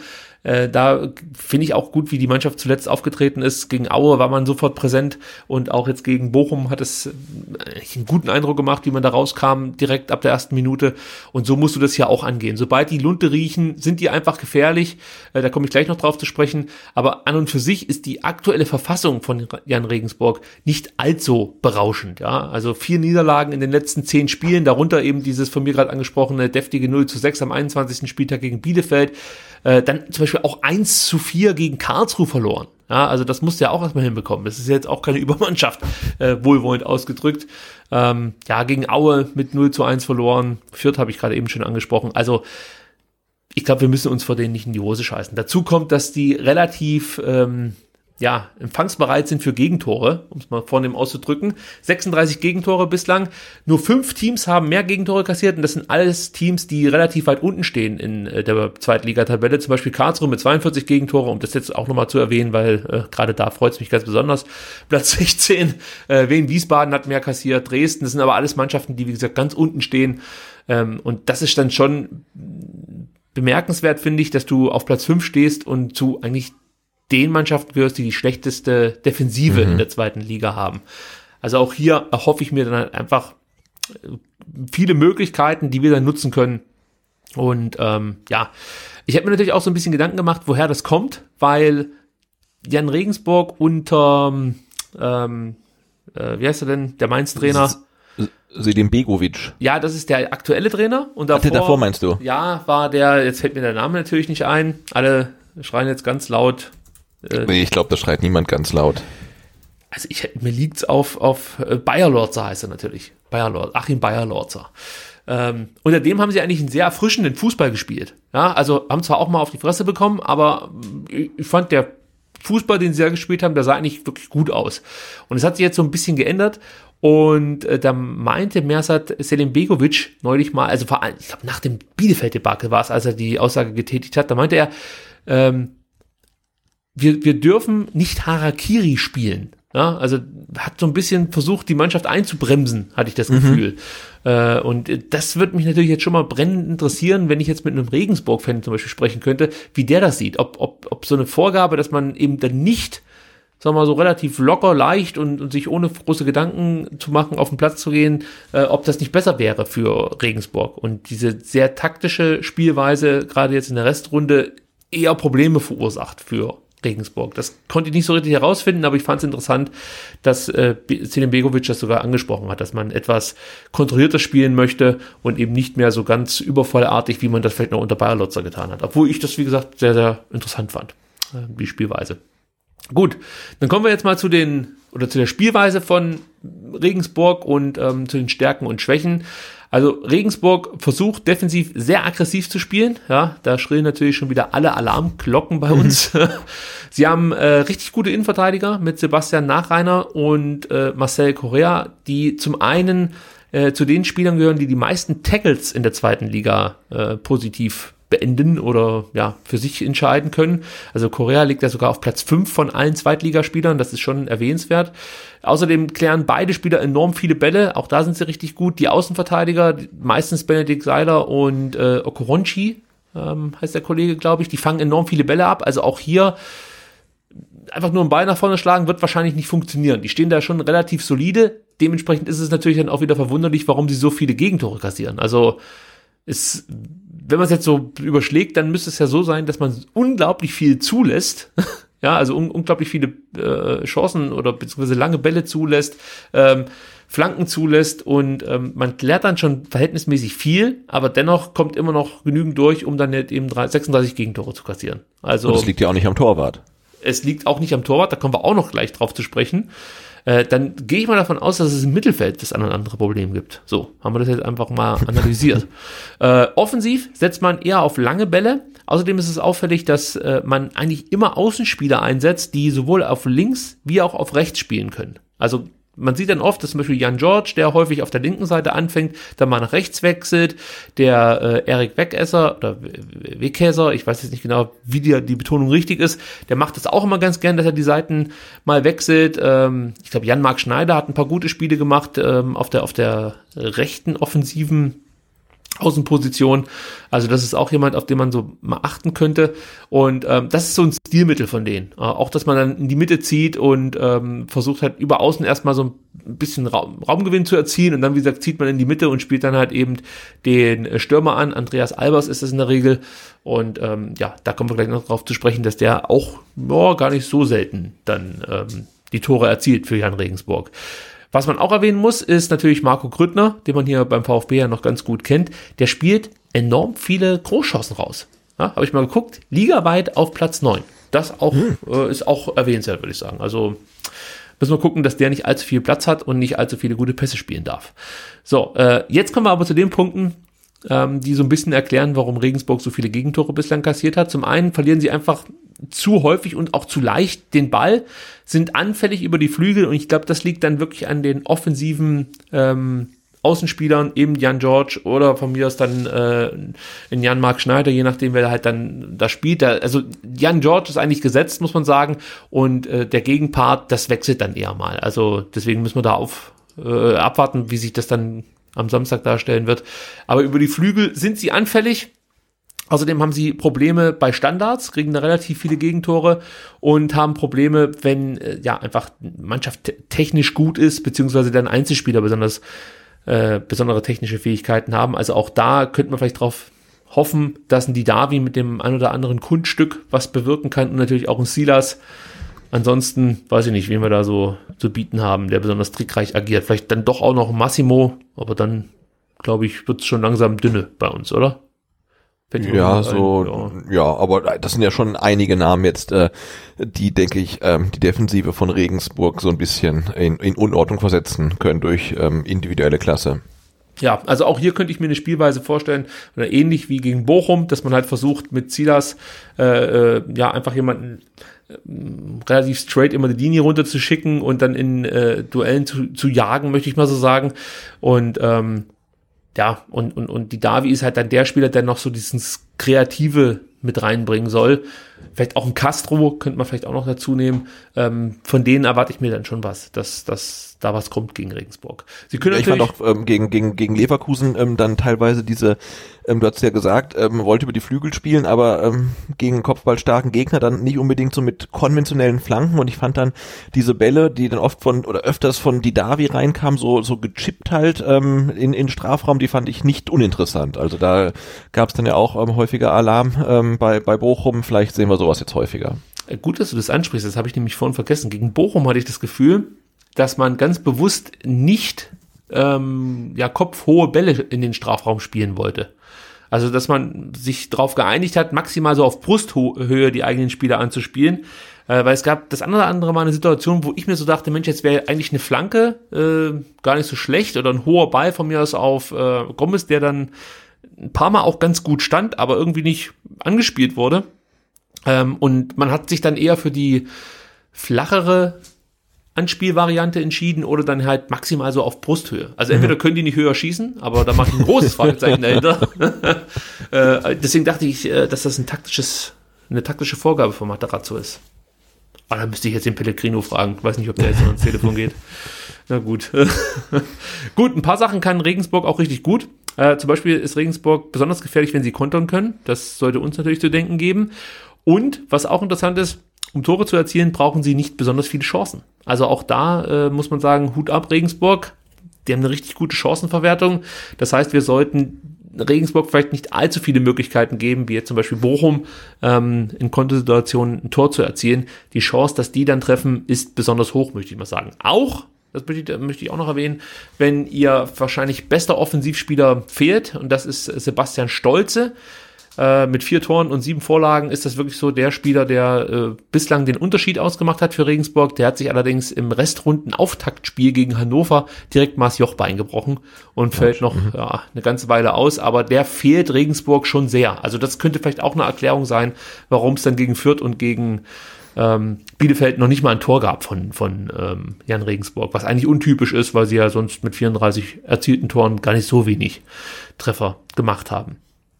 Gut, Sebastian, dann, ähm, wenn es keine Nachfragen deinerseits gibt, würde ich sagen, gehen wir direkt auf die drei Spieler über, auf die man achten sollte. Also nee, keine, keine Nachfragen meinerseits. Ich fühle mich jetzt äh, bezüglich Regensburg ähm, ausreichend informiert. Ja, und ich treibe es jetzt noch auf die Spitze. Drei Spieler, auf die man achten sollte. Los geht's mit Andreas Albers, das ist der Stürmer ähm, der äh, Regensburger, der äh, im Sommer, ich glaube, von Viborg kam äh, hatte niemand so richtig auf dem Schirm, aber ich kann dir schon mal sagen, der trifft relativ regelmäßig, beziehungsweise bereitet auch jede Menge Tore vor. In zwölf Spielen für Regensburg konnte er bislang zehn Scorerpunkte sammeln, also sechs Tore, vier Vorlagen und Obacht, vier Auswärtstore hat er erzielt. Hm. Also da müssen wir wirklich ähm, gucken, dass wir den in den Griff bekommen. Aber in den letzten fünf Spielen hat er nur ein Tor erzielt und auch nur eine Vorlage beisteuern können. Ich glaube sogar letzte Woche jetzt gegen Wien Wiesbaden war es ähm, Albers, der das Tor vorbereitet hat ja, also das ist ein guter Spieler, den man so richtig gar nicht so auf dem Zettel hat. Vor allem hat er einen guten Schuss, ein gutes Kopfballspiel. Äh, trotzdem vergibt er eigentlich noch relativ viele Chancen. Also ich habe ja vorhin gesagt, dass Regensburg eigentlich eine gute Chancenverwertung hat. Äh, Wenn es davon den Albers nicht gäbe, der dann trotzdem noch relativ häufig trifft, dafür, dass er eine schlechte Chancenverwertung hat, dann könnte, glaube ich, Regensburg noch weiter oben stehen, als sie das jetzt eh schon tun. Also ähm, da muss es sich noch verbessern. Also er vergibt wirklich zu häufig dann äh, relativ große Chancen.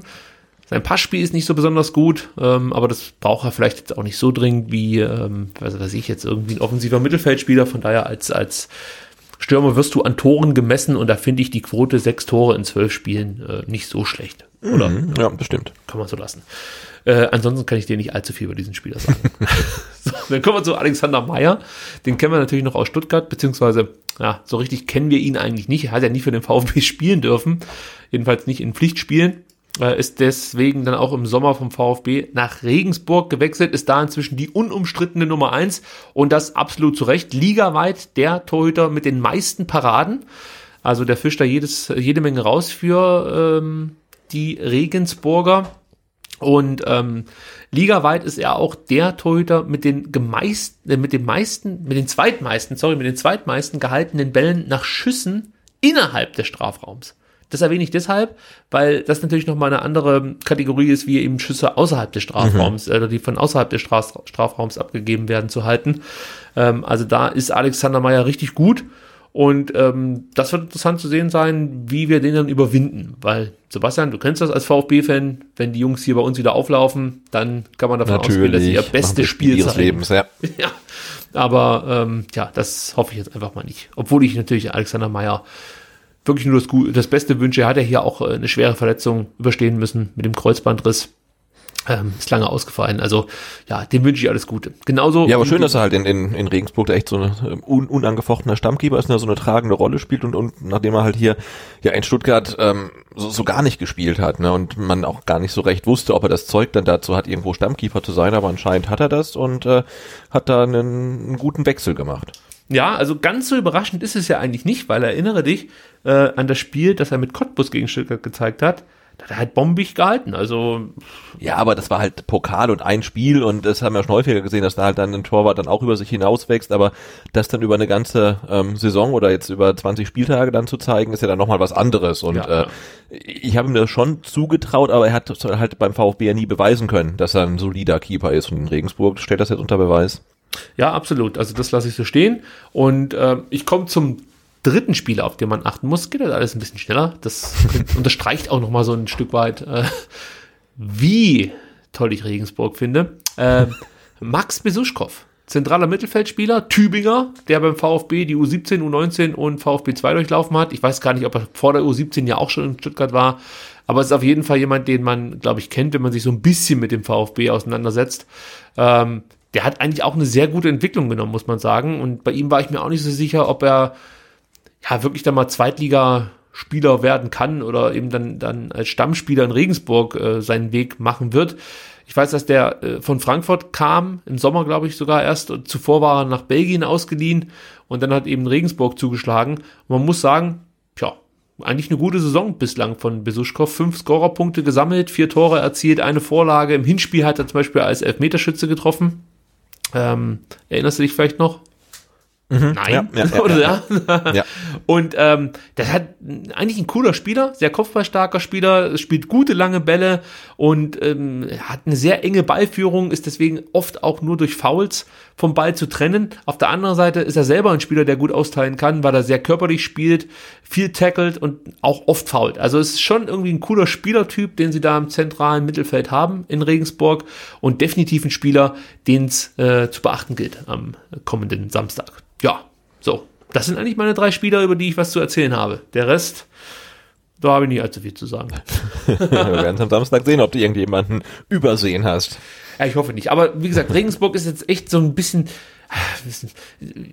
Das ist so ein Spiel, da gehe ich einfach davon aus, das muss man gewinnen. Da möchte ich mich auch gar nicht groß mit beschäftigen, sondern ich möchte einfach, dass wir das am Samstag relativ locker gewinnen. Am besten so wie gegen Aue, zur Halbzeit 2-0 führen und dann nichts mehr anbrennen lassen. Und dann geht's bitte weiter. Also ich, ich fieber jetzt wirklich diesen großen Duellen gegen Bielefeld, gegen Hamburg entgegen.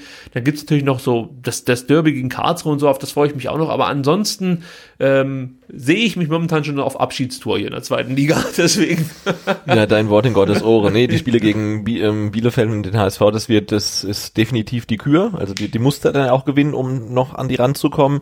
Ähm, aber alles andere ist halt die Pflicht. Und wenn jetzt eine Mannschaft wie Regensburg dann am Samstag kommt, dann, ja, dann kann es halt nur einen Sieg geben. Und der sollte halt auch einigermaßen ähm, klar sein. Er muss jetzt nicht hoch ausfallen, er muss halt überzeugend sein.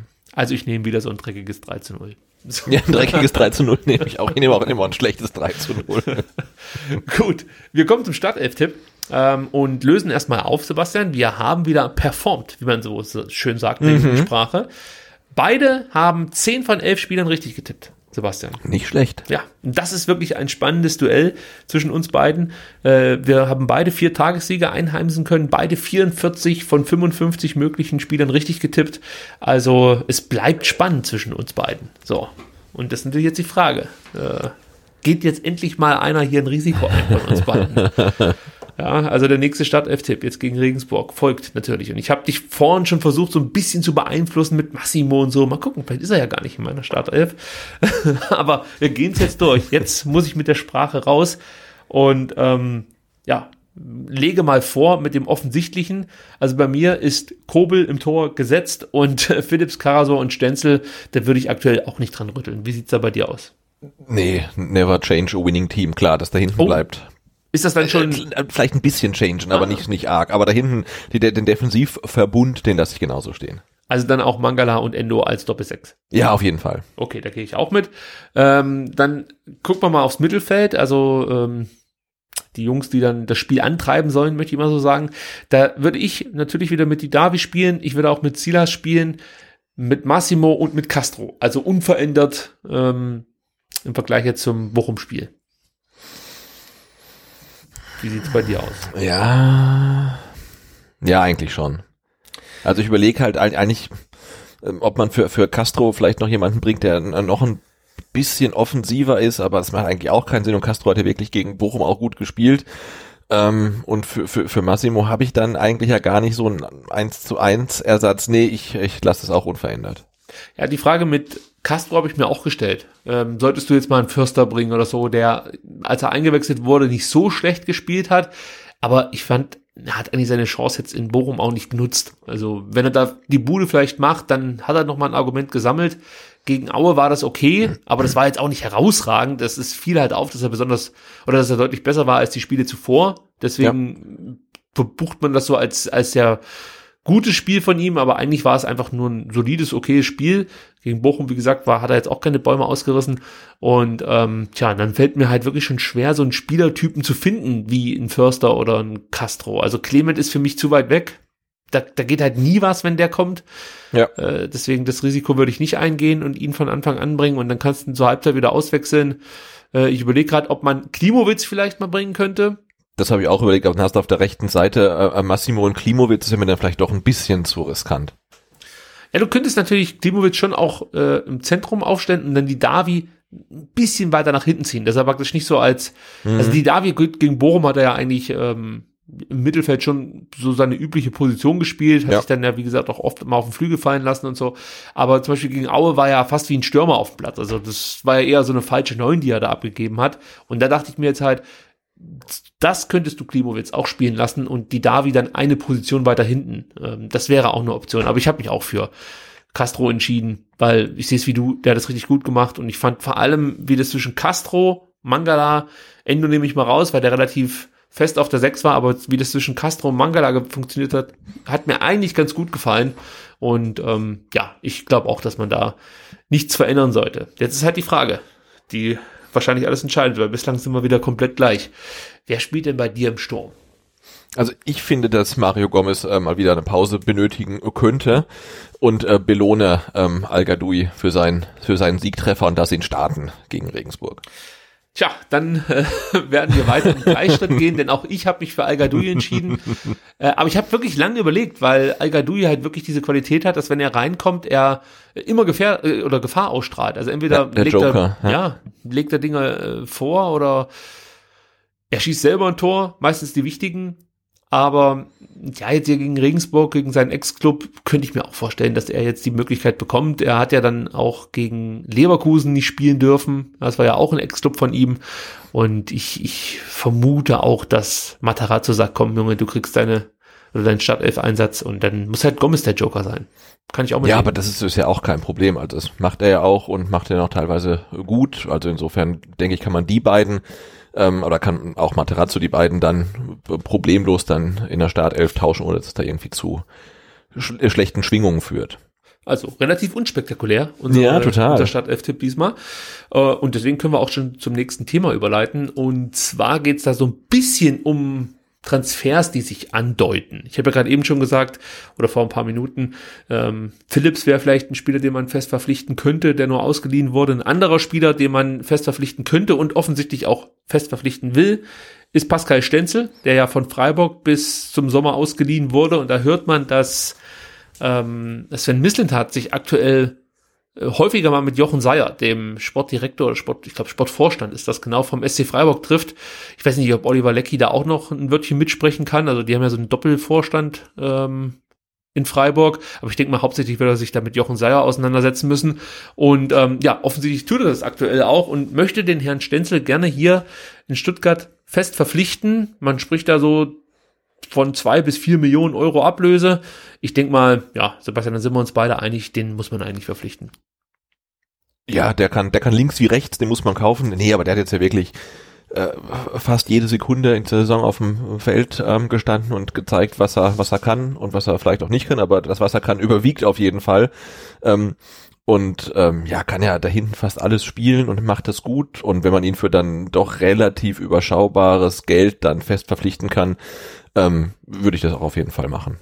Das, das Einzige, was ich zu bedenken gebe, ist, ähm, dass ich bei Stenzel schon Probleme sehe, wenn es dann in die Bundesliga geht. Also da bin ich mir nicht sicher, ob er da immer noch so brilliert, in Anführungsstrichen, wie er das äh, vor allem dann in der Hinrunde getan hat.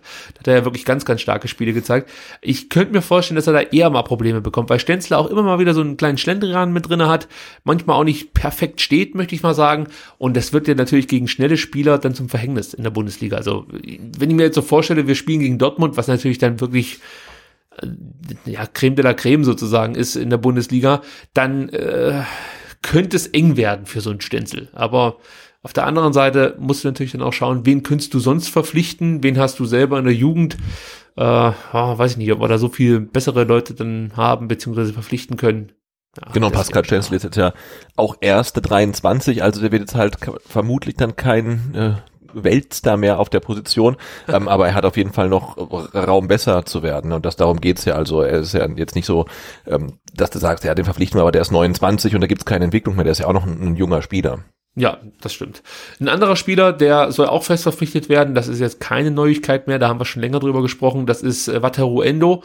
Äh, da gibt's ja auch äh, die Klausel, die der VfB ziehen wird, sehr wahrscheinlich, also bis Ende Mai oder bis Mitte Mai hat man, glaube ich, Zeit, äh, die Klausel zu ziehen, 1,7 Millionen oder so habe ich gelesen. Das ist auch völlig okay für den Spieler. Aber es gab, äh, es gab einen Kicker-Artikel, ähm, der so ein bisschen für Wirbel in der VfB-Timeline gesorgt hat. Und zwar erschien der am 13.02. und hieß Endo aus dem Nichts an die Spitze.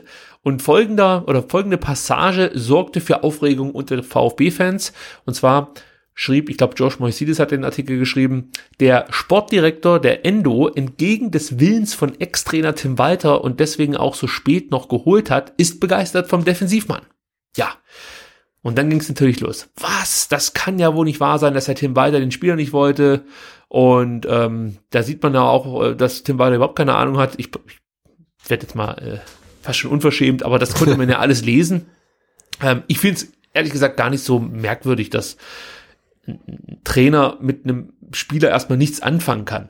Für mich ist halt entscheidend, wie die ganze Sache zwischen Misslintat und Walter ablief. War es so, dass Misslintat zu Tim Walter gegangen ist und gesagt hat, ich hätte noch einen Spieler, ähm, polyvalent, hauptsächlich für zentrale Mittelfeld, den könnte ich verpflichten, könnte man ausleihen, ist, das, das ist echt ein guter Spieler und Walter sagt, eigentlich brauche ich keinen mehr für zentrale Mittelfeld oder sagt Tim Walter, was, Endo? Ja, den habe ich neulich erst gesehen, den kannst du komplett knicken, den brauche ich nicht mehr. Und das wird eben nicht so richtig klar äh, bei dieser Aussage. Deswegen habe ich bei George Moisidis nachgefragt. Er wusste es auch nicht genau, wie es zwischen Misslintat und weiter ablief. Äh, mein Problem ist halt, dass diese Aussage schon so ein Stück weit suggeriert, dass Tim Weiter explizit Endo nicht wollte. Und ähm, ja, das stelle ich mal in Frage. Ich weiß nicht, wie du die Aussage siehst, äh, ob du die ähnlich kritisierst wie vielleicht äh, Großteile der Timeline. Vielleicht kannst du das so was nee, sagen. das nicht, aber es lässt ja ähm, schon darauf schließen, ähm, dass jetzt die Spielerverpflichtung nicht das Ergebnis von stundenlangen Gesprächen zwischen Tim Walter und Sven Mislintat gewesen sind und man sich dann auf irgendwelchen Spieler geeinigt hat und gesagt, den holen wir, sondern ähm, dass die beiden vielleicht ja schon ähm, unterschiedliche Stoßrichtungen hatten und da vielleicht auch Spieler geholt wurden, die dann nicht in aller Ausführlichkeit mit Tim Walter äh, vorher besprochen wurden. Ob das jetzt gut ist oder schlecht, ist eine andere Sache. Ähm, aber das ist mir so ein bisschen aufgefallen, was man ja jetzt nicht nur aus dem Artikel rausliest, sondern auch so ähm, hört. Aber ist das nicht normal, dass es äh, eben dann Sportdirektoren gibt, die Spieler verpflichten, die hauptsächlich dann erstmal in die Philosophie des Vereins passen? Weil, also ganz ehrlich, als VfB-Sportdirektor musst du dir ja keine Gedanken machen, was dein Trainer will, weil du davon ausgehen kannst, dass der nach einem halben Jahr eh nicht mehr da ist. Also, das ist, ein bisschen Augenzwinkern jetzt gemeint gewesen, aber es ist ja schon so, dass du erstmal schauen musst, dass ich mir Spieler hole, die in die Idee passen, die ich hier beim VfB spielen lassen möchte. So. ja, aber du kannst ja auch nicht Spieler sagen, du, ähm, ich, ich, ich hole dich jetzt mal, unser Trainer, der will dich eigentlich nicht, aber jetzt warte mal 20 Spiele, dann kommt eh der nächste. Das, das kann es ja auch nee, nicht sein. Ich, nee, ich verstehe schon, was du meinst. Also wenn man eine Spielphilosophie hat, ähm, dann muss man ähm, auch die Spieler entsprechend holen, ähm, aber der Trainer muss ja auch dazu passen. Insofern passt es dann ja nicht, dass man sagt, äh, der Trainer kann mit dem nichts anfangen, aber der Spieler passt zu unserer Philosophie. Also das muss ja irgendwie alles äh, zusammenpassen. Und jetzt im Fall Endo, glaube ich, hat das halt nicht so funktioniert, wie es bei anderen Spielern funktioniert hat. Mir kommt es halt so vor, dass man mit diesem Artikel versucht hat, nochmal so äh, ja, ein bisschen Staub aufzuwirbeln.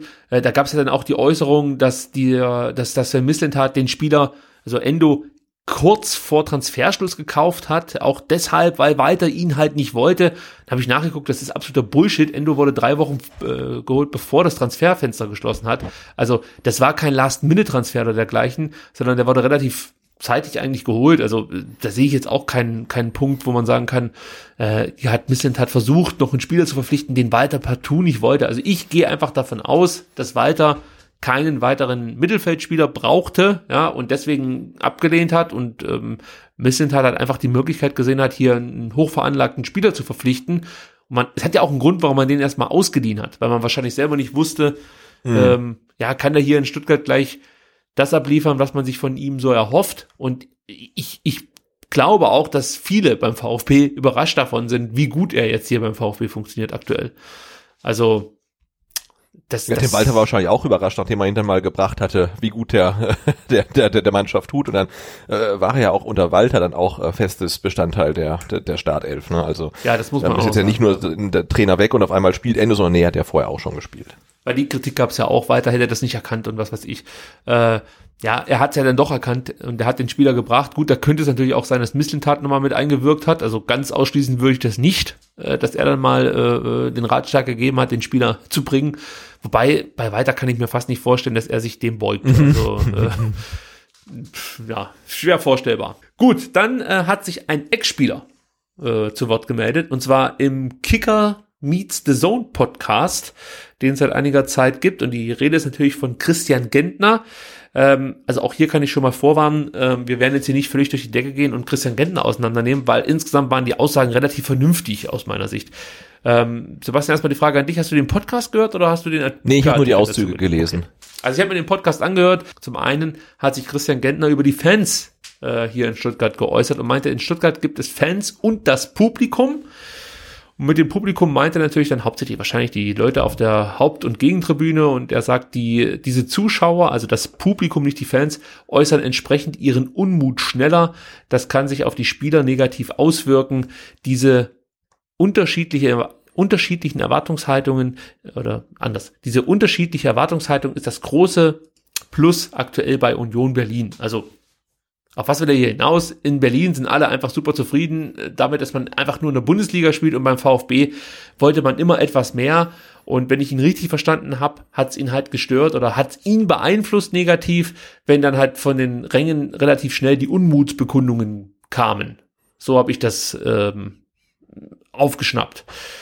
Und dazu muss man, glaube ich, schon so ein bisschen was sagen, Sebastian. Also äh, das möchte ich nicht so einfach so stehen lassen, weil ich glaube, das ist bei jedem Verein so, dass es einfach die Fans gibt, die die Mannschaft bedingungslos unterstützen. Gentner sagt das auch, die Fans in Stuttgart waren beeindruckend und haben uns ununterbrochen unterstützt, auch in den schwierigen Phasen, als wir grauenhafte Heimspiele abgeliefert hatten. Äh, also das ist gar keine Frage, die Fans hast du immer, die dann hinter dir stehen.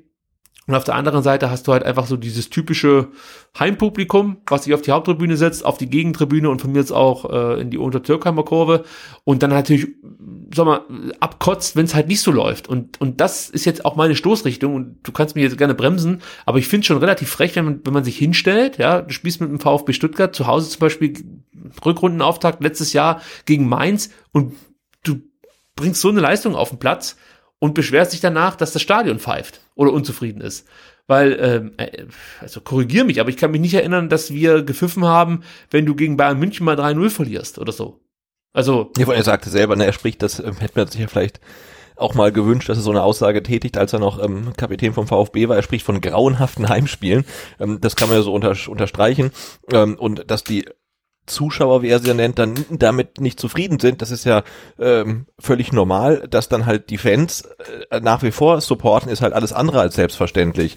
Und in, insofern, wenn die Mannschaft halt schlecht spielt, äh, dann, dann pfeift das Publikum, die zahlen relativ viel Geld dafür, ähm, das Spiel zu sehen. Und wenn das Spiel schlecht ist, ist halt die Laune auch schlecht. Also ja, und vor allen Dingen muss es halt auch so sehen, wenn Union Berlin jetzt in der zweiten Liga spielen würde, gegen den Abstieg, da würden die auch nicht mehr ununterbrochen die ganze Zeit jubeln, sondern hätten auch einen Hals. Vielleicht würden die nicht so pfeifen und es wäre nicht so laut oder so viel Unruhe wie beim VfB, das lasse ich mir noch gefallen. Das liegt aber auch daran, dass der Verein, also die Unioner selber sagen ja schon, wir gehen nicht zum Fußball, wir gehen zur Union.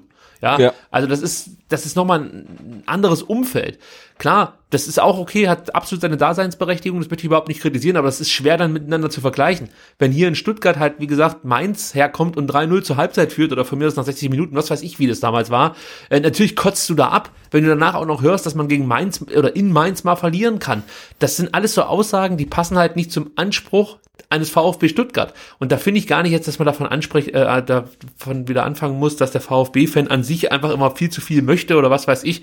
Ähm, ich glaube, darum geht's gar nicht. Hier beim VfB Stuttgart hast du natürlich eine andere Erwartungshaltung als bei Union Berlin zum Beispiel.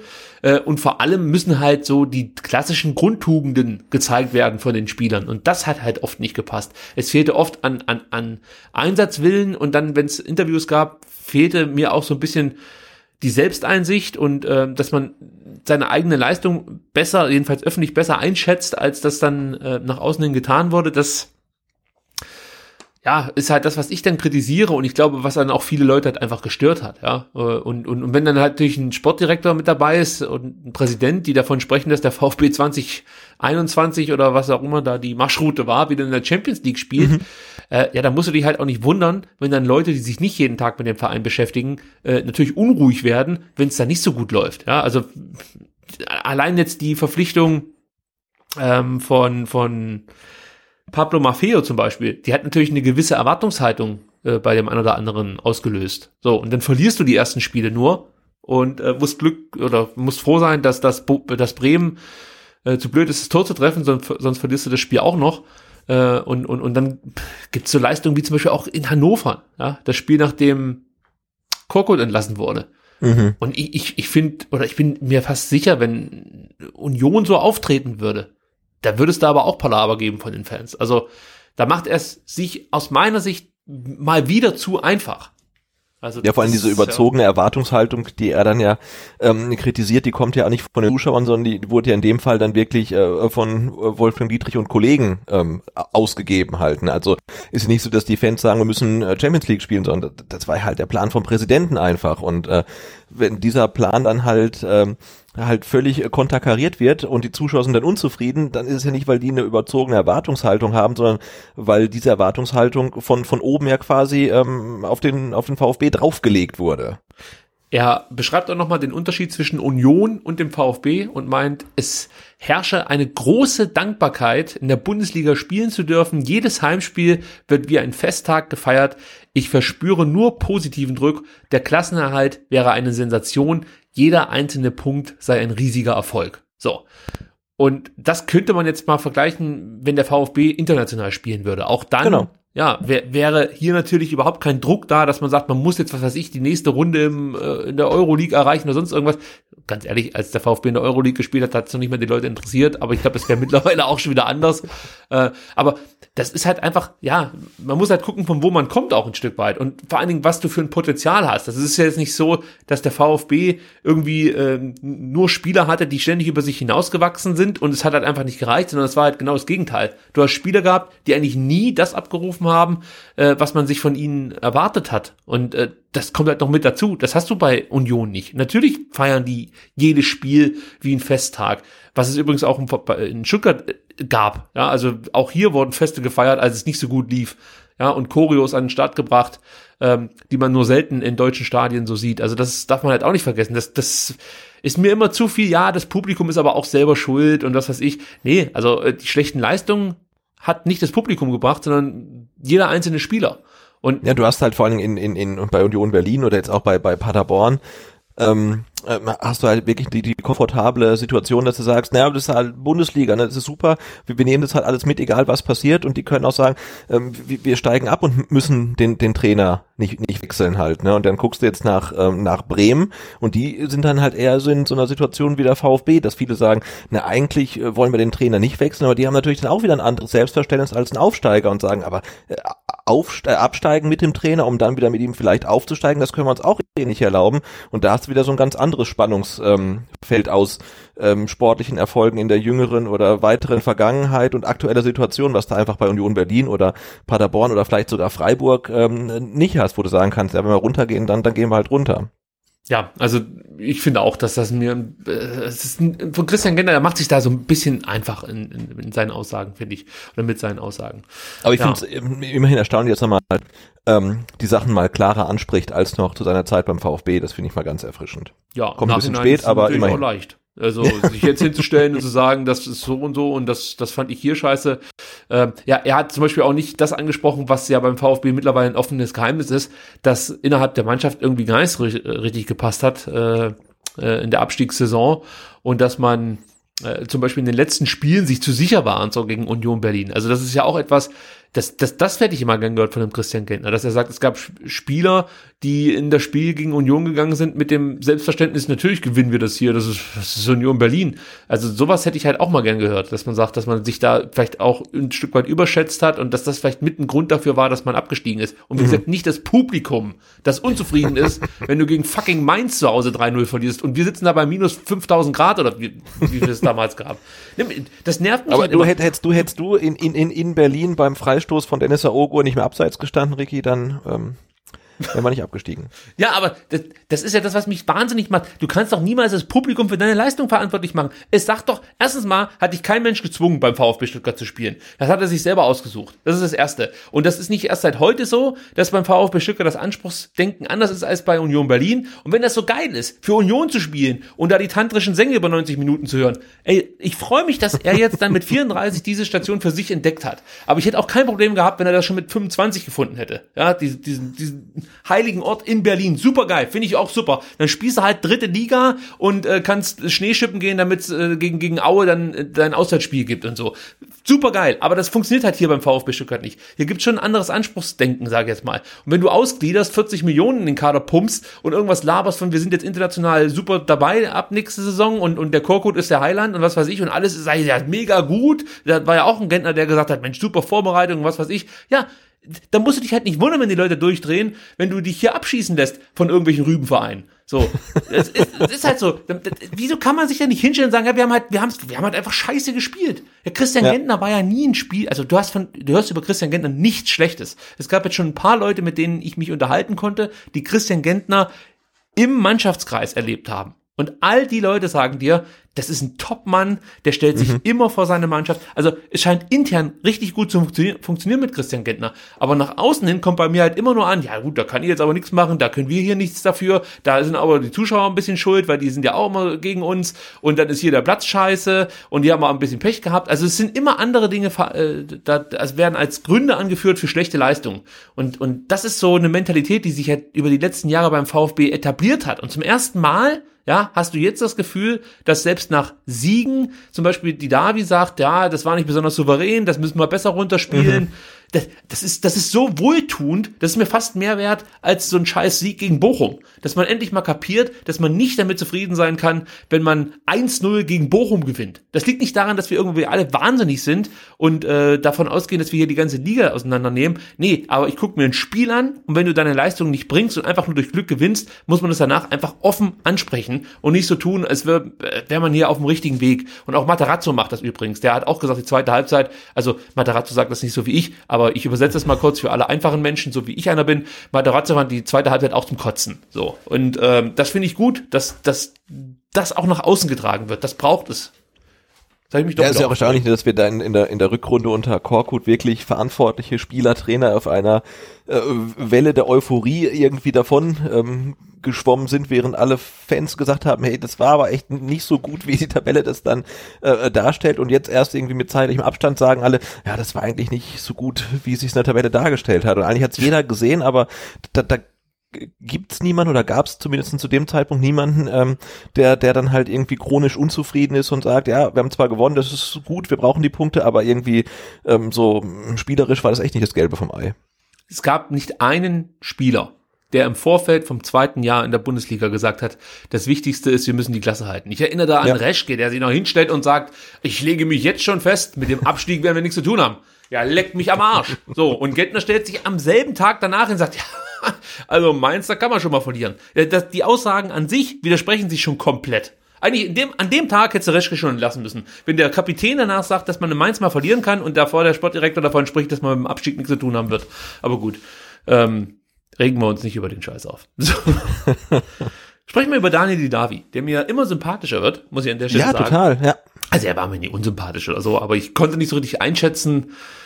Ja, und ich kann es immer noch nicht, weil ich kenne ihn ja jetzt nicht persönlich, aber ich, ich bin mir immer, immer nicht sicher, ist er jetzt ein Selbstdarsteller oder ist er wirklich so, wie er sich dann auch auf Instagram gibt und ähm, ja, sehr gläubiger Mensch, sehr demütiger Mensch, aber ich glaube, es geht schon eher in die Richtung, dass der sein Leben ganz gut im Griff hat. Äh, der hat ein Interview gegeben und zwar kann man das nachlesen in der neuen Elf Freunde Ausgabe. Und Genau, gibt's aber auch online. Ähm, Gibt's- ah, in okay. ganzer Länge, glaube ich, ne? Äh, das weiß ich jetzt gar nicht.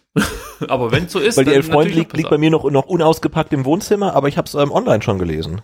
Also ich, ich, ich kann es mal so sagen, das Interview an sich ist zwar interessant, aber wir brauchen das jetzt nicht komplett auseinandernehmen. Ich fand es nur schockierend, äh, dass Daniel Diaby erzählt hat, dass er ja, mit hoher Wahrscheinlichkeit nach seiner aktiven Karriere dann äh, irgendwann ein künstliches Kniegelenk braucht und auch langfristig mit eher gravierenden Einschränkungen leben muss. Aufgrund dessen, dass er sich halt äh, 2012 war glaube ich, diesen Knorpelschaden geholt hat in einem Freundschaftsspiel, kurz bevor er zum VfB zurückwechselte. Daraus ist dann ein Knochenödem entstanden. Äh, und ja, grundsätzlich hat eigentlich dieser Knorpelschaden Daniels Karriere ja massiv beeinträchtigt. Und ähm, ich kann mir vorstellen, dass es nicht nur einen Mediziner gab, der ihm dazu geraten hat, das Fußballspielen sein zu lassen. Ähm, er hat es nicht getan, Gott sei Dank muss man sagen. Ähm, aber ja, die Folgen sind gravierend. Wie gesagt, künstliches Kniegelenk äh, steht an und ähm, eben damit verbundene äh, langfrist, äh, ja, langfristige Einschränkungen. Ja, das klingt schon heftig, würde ich sagen, oder?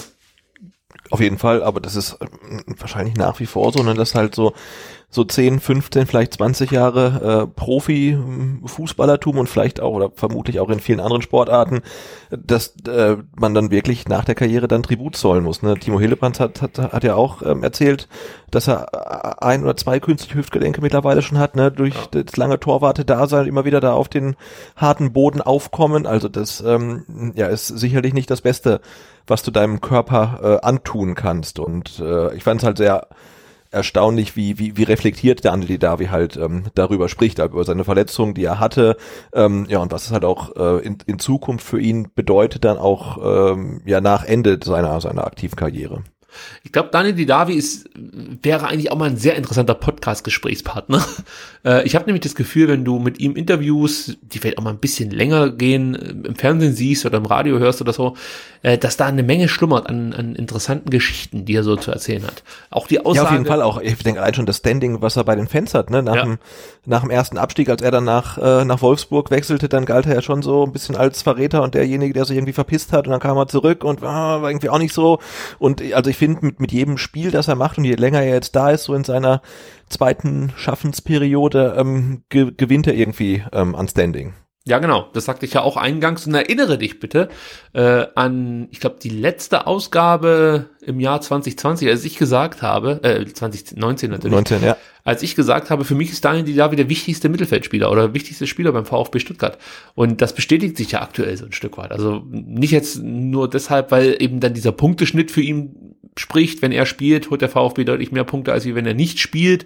Aber ich finde, dass er schon dem Spiel so viel gibt, ja, in dieser zweiten Liga und, und, und, und den VfB einfach schon nochmal auf ein anderes Level hebt. Und ähm, da muss man sich natürlich Gedanken machen, was passiert eigentlich, wenn Daniel Didavi nicht mehr regelmäßig spielen kann. Und auch bei ihm bin ich mir nicht sicher, wie das so in der Bundesliga dann funktioniert. Und mhm. ähm, ja, er hat ja schon angedeutet, Lee Egloff, die neue Nummer 10 und die alte Nummer 10 hat er, glaube ich, auf Instagram geschrieben, als ja. die beiden zusammen im Trainingslager waren. Aber mal gucken, ob das dann auch wirklich so kommt. Gut, Lee Eckloff wird nachher noch Thema sein, Sebastian. Den hast du ja mhm. getroffen am Samstag. Ja, getroffen. Weitesten so viel, ich habe ich hab ihn gesehen, ja. Ja, du musst, da müssen, müssen wir ja anteasern, dass die Leute bis zum Schluss dranbleiben. ja, genau. So. ja, Guido Buchwald hat sich Gott sei Dank endlich mal wieder zu Wort gemeldet. Da hat die Welt drauf gewartet, dass Guido noch mal was sagt. Und er sagte folgendes. Momentan sind Menschen in verantwortungsvollen gewählten Positionen, die mit dem Namen Guido Buchwald nichts anfangen können. Ja, das äh, lasse ich jetzt erstmal so stehen. Erstmal so ganz prinzipiell eine Frage. Ich verstehe nicht so richtig, warum, oder anders, weiß ja. Ich habe es richtig verstanden, dass Guido Buchwald äh, sehr am VfB hängt. Er hat, glaube ich, auch gesagt, der Verein werde immer, oder wird er, den Verein wird er immer im Herzen tragen oder sowas, hat er gesagt. Mhm. So.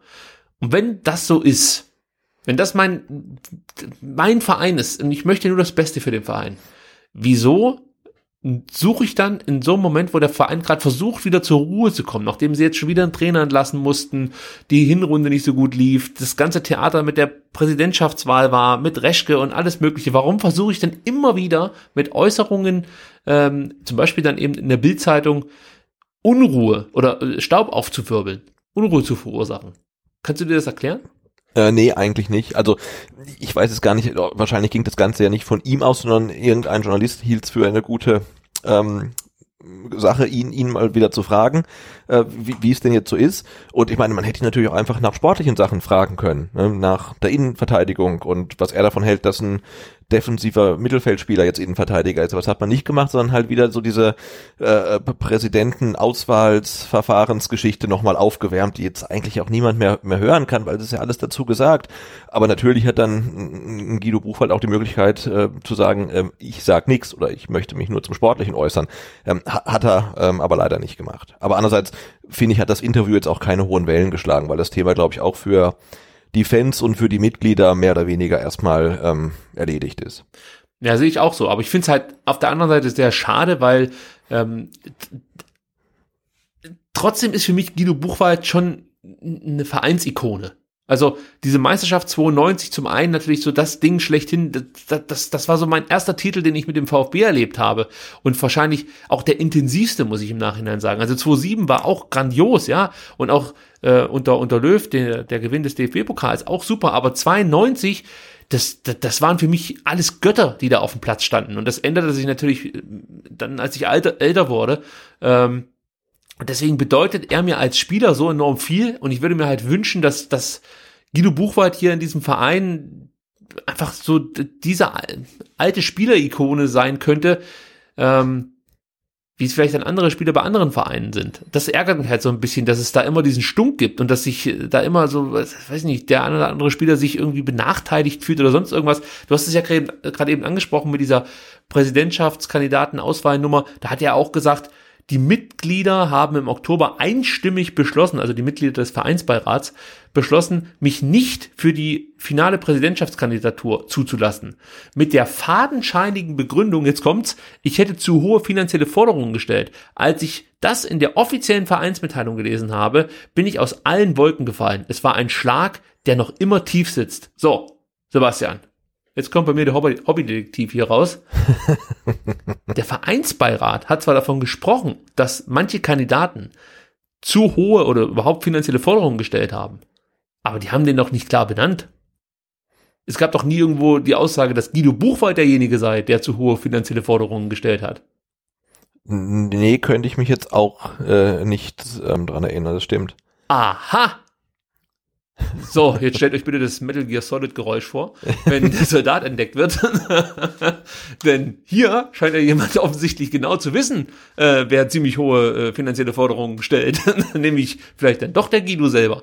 Also, ja, das ist für mich alles Kokolores, was da jetzt gerade äh, im Nachhinein noch kommt. Ja, und, vor allem er verrät er in dem Statement auch, dass der Vereinsbeirat einstimmig beschlossen hat, ihn nicht äh, zuzulassen. Ich meine, das ähm, sind neun äh, Leute, äh, die, die alle unterschiedliche Meinungen, denke ich, haben. Und wenn alle der Meinung sind, äh, dass er ähm, kein geeigneter Kandidat ist, dann würde ich sagen, dann, dann gehe ich damit. Also dafür ist der Vereinsbeirat ja da, dafür haben wir ihn gewählt. Und äh, wer sich den Vereinsbeirat anguckt, weiß, dass da auch Leute drin sitzen, die nicht immer einer Meinung sind. Und wenn alle Ja. sagen, nee, das lassen wir lieber, ähm, dann denke ich, wird das einen guten Grund haben.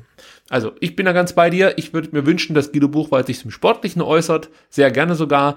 Ähm, aber Vereinspolitik, ja, sehe ich es weiterhin so. Wenn er da wirklich was machen möchte, wenn er zeigen möchte, wie wichtig der Verein ist, gibt es da mit Sicherheit genügend Möglichkeiten zu. So wie er es aktuell tut, mit solchen Aus Aussagen, ähm, hilft er dem Verein eher nicht. Gut, Thema Buchwald abgearbeitet. Genau, vielleicht noch kurz dazu, und wenn man immer hört und sagt, na, aber einer wie Guido Buchwald, der sollte ja auf jeden Fall irgendwie mit eingebunden sein und der sollte was im Verein machen, dann darf man nicht vergessen, also er war ja von nicht allzu langer Zeit noch Aufsichtsrat, das ist jetzt nun kein un, ganz unwichtiges Amt.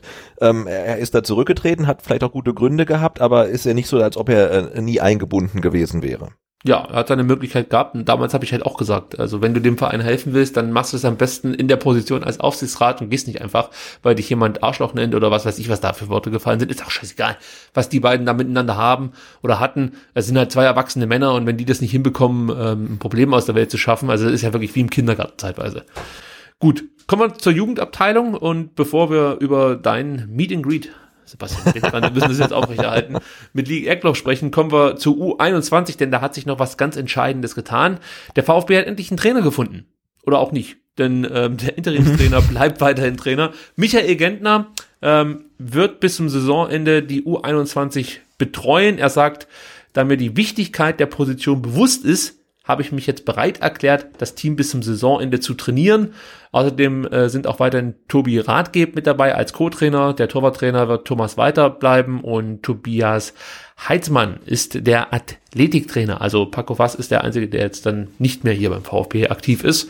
Ähm, ja, ich, ich glaube, da brauchen wir nicht lang drüber sprechen, ist einfach nur so eine Information am Rande.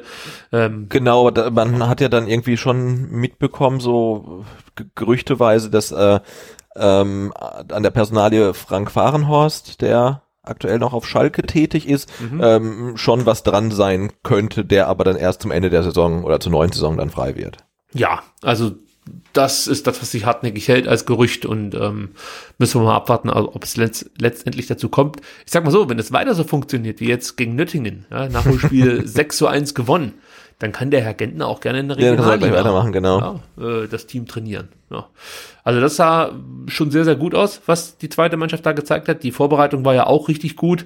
Ähm, aber jetzt gegen, gegen Nöttingen hat es natürlich gezählt und äh, was man so hört, äh, ist halt wirklich, dass die Mannschaft eine ähm, große Spielfreude äh, an den Tag gelegt hat. Viel Kreativität konnte man bestaunen und dementsprechend fallen dann halt sechs Tore. Äh, und da muss man natürlich auch wieder Tomic hervorheben, der mal wieder doppelt getroffen hat. Sokrafakis, der mir sowieso gefällt hat, wieder ein Tor erzielt.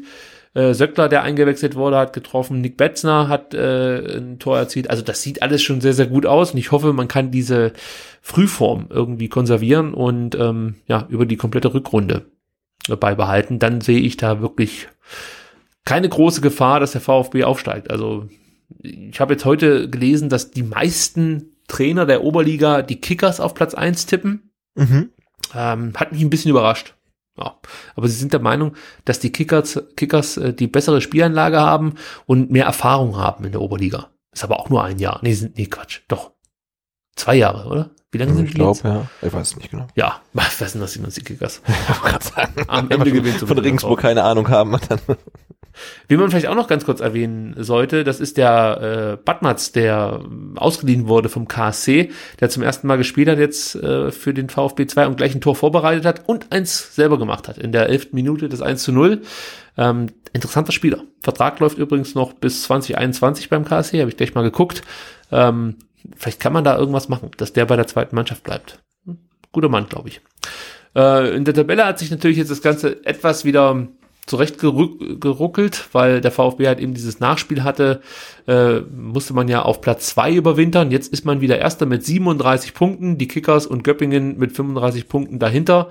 Und am Samstag, den 29. Februar ab 14 Uhr, könnt ihr in Ilshofen dabei sein, wenn der VfB gegen die schwächste Heimmannschaft der Oberliga spielt. Denn der TSV Ilshofen hat äh, in neun Spielen nur acht Punkte geholt. Zu Hause. Also, das ist nicht so viel. nee, ist nicht viel. Dementsprechend sind sie auch auf Platz 17. Und ähm, ja, ich glaube, da haben wir ganz gute Chancen, den nächsten Dreier einzufahren. Sollen wir uns jetzt kurz die Blöße geben und sagen, wo Ilshofen liegt? Also das weiß ich jetzt wirklich. Ich glaube, hat ich weiß es auch. VfB Das, das- ist also das- das Richtung Pech- Schwäbischer Wald raus, oder? Da hat auch der VfB das Testspiel bestritten. Ja, ja, genau. Ähm, das ist da Richtung Schwäbisch Hall hinten raus, würde ich sagen. Ja, ja, genau, Ich, weiß so richtig.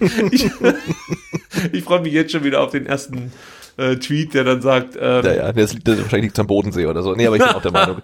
Ähm, das geht da so Richtung Hohenloisches irgendwie raus, ne? Da, da Ja. hinten. Ja, zwischen Schwäbisch Hall und Kralsheim. ja, genau. Ich habe extra jetzt nochmal nachgegoogelt.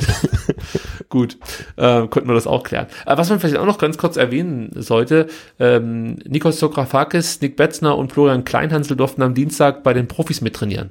Ja, also das ist auch wieder so ein kleines Zeichen gewesen, das es ja schon unter ähm, weiter immer wieder gab, dass, dass die jüngeren Spieler mal, oder die U21-Spieler und äh, manche auch von der U19 bei den Profis mittrainieren durften. Und das ist auch jetzt diesmal der Fall gewesen unter Matarazzo. Finde ich wichtig, dass die Jungs da berücksichtigt werden. Und ist ja zusätzlich nochmal ein Ansporn.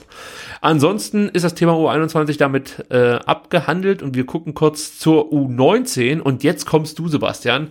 Du bist ja ähm, am Samstag nach Stuttgart gefahren in die Mercedesstraße und konntest da dem großen, möchte man fast schon sagen, Lee Egloff ganz nah sein bei seinem überraschenden U19-Einsatz gegen Eintracht Frankfurt. Was hast du zu berichten? Äh, ja, genau. Also wahrscheinlich, wenn er jetzt dann irgendwann durchstartet, äh, wird man ihm nie wieder so nahe kommen. Nee, genau. Er hat äh, von Anfang an gespielt und hat über äh, 90 Minuten ehrlicherweise komplett unauffällig gespielt, äh, außer in einer Situation, als er eine gelbe Karte wegen Meckerns gesehen hat. Aber ansonsten war das ähm, vermutlich nicht sein bestes Spiel. Wahnsinn. Erzähl mehr. Aber aufregend, oder? ich hänge an deinen Lippen. Wahnsinn, ja. Gut, also der VfB hat sein ähm, Auftaktspiel, nee Quatsch, die haben ja letzte Woche schon begonnen mit der neuen Saison, oder vorletzte Woche, ist ja egal. Auf jeden Fall haben sie 2-0 gewonnen gegen Eintracht Frankfurt, das war ein wichtiger Sieg, damit ist der VfB ähm, weiterhin auf Platz eins. Man sollte halt bedenken, dass Bayern und Mainz noch ein Spiel weniger haben, aber die Mainzer ließen Punkte in Fürth liegen. Das war schon überraschend, weil die sind 13. haben davor nur sechs Punkte aus 16 Spielen ein, äh, eingeheimst, die Fürther. Und da hat Mainz nur 2-2 gespielt. Das, ja, der tat weh, möchte ich mal so sagen.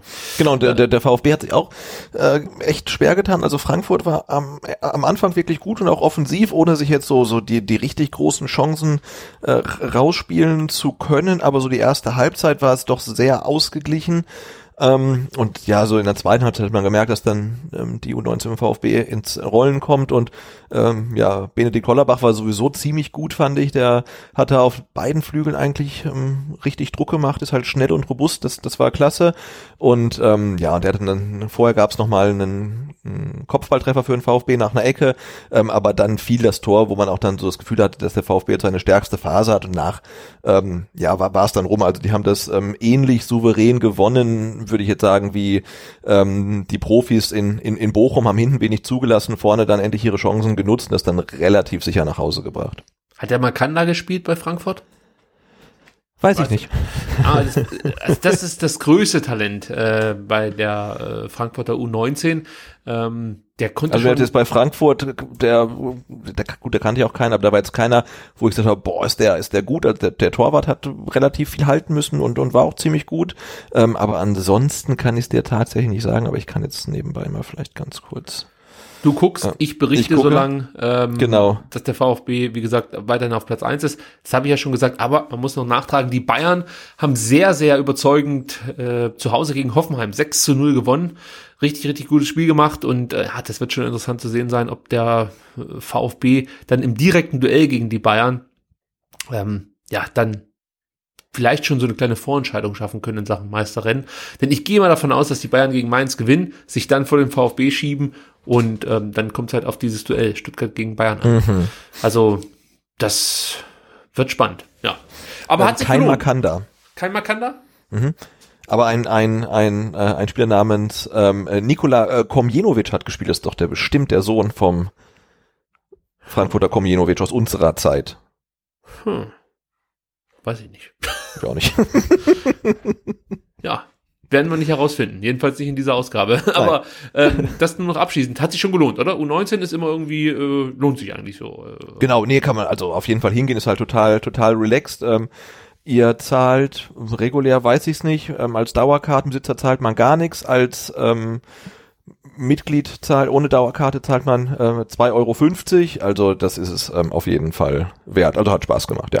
Also, dann nutzt die Möglichkeit, besucht den VfB, die U21 und die U19 und natürlich, wenn ihr Bock habt, auch die U17, aber ich glaube, ähm, ja, das, Achso, ein, ein, ein Punkt noch, wenn euch die, die Musik im, im Neckarstadion ähm, vor, während und nach dem Spielen äh, auf den Zeiger geht, dann äh, geht auch zu U19, weil da ähm, ist es wohl so, wie ich jetzt gelernt habe, äh, wird ähm, vor dem Spiel, nach dem Spiel und glaube auch in der Pause, ähm, wird glaube ich, ähm, die, die Playlist ähm, der Spieler gespielt. Und ähm, also Halbzeit äh, Musik jetzt äh, am letzten Samstag war ähm, Apache 207.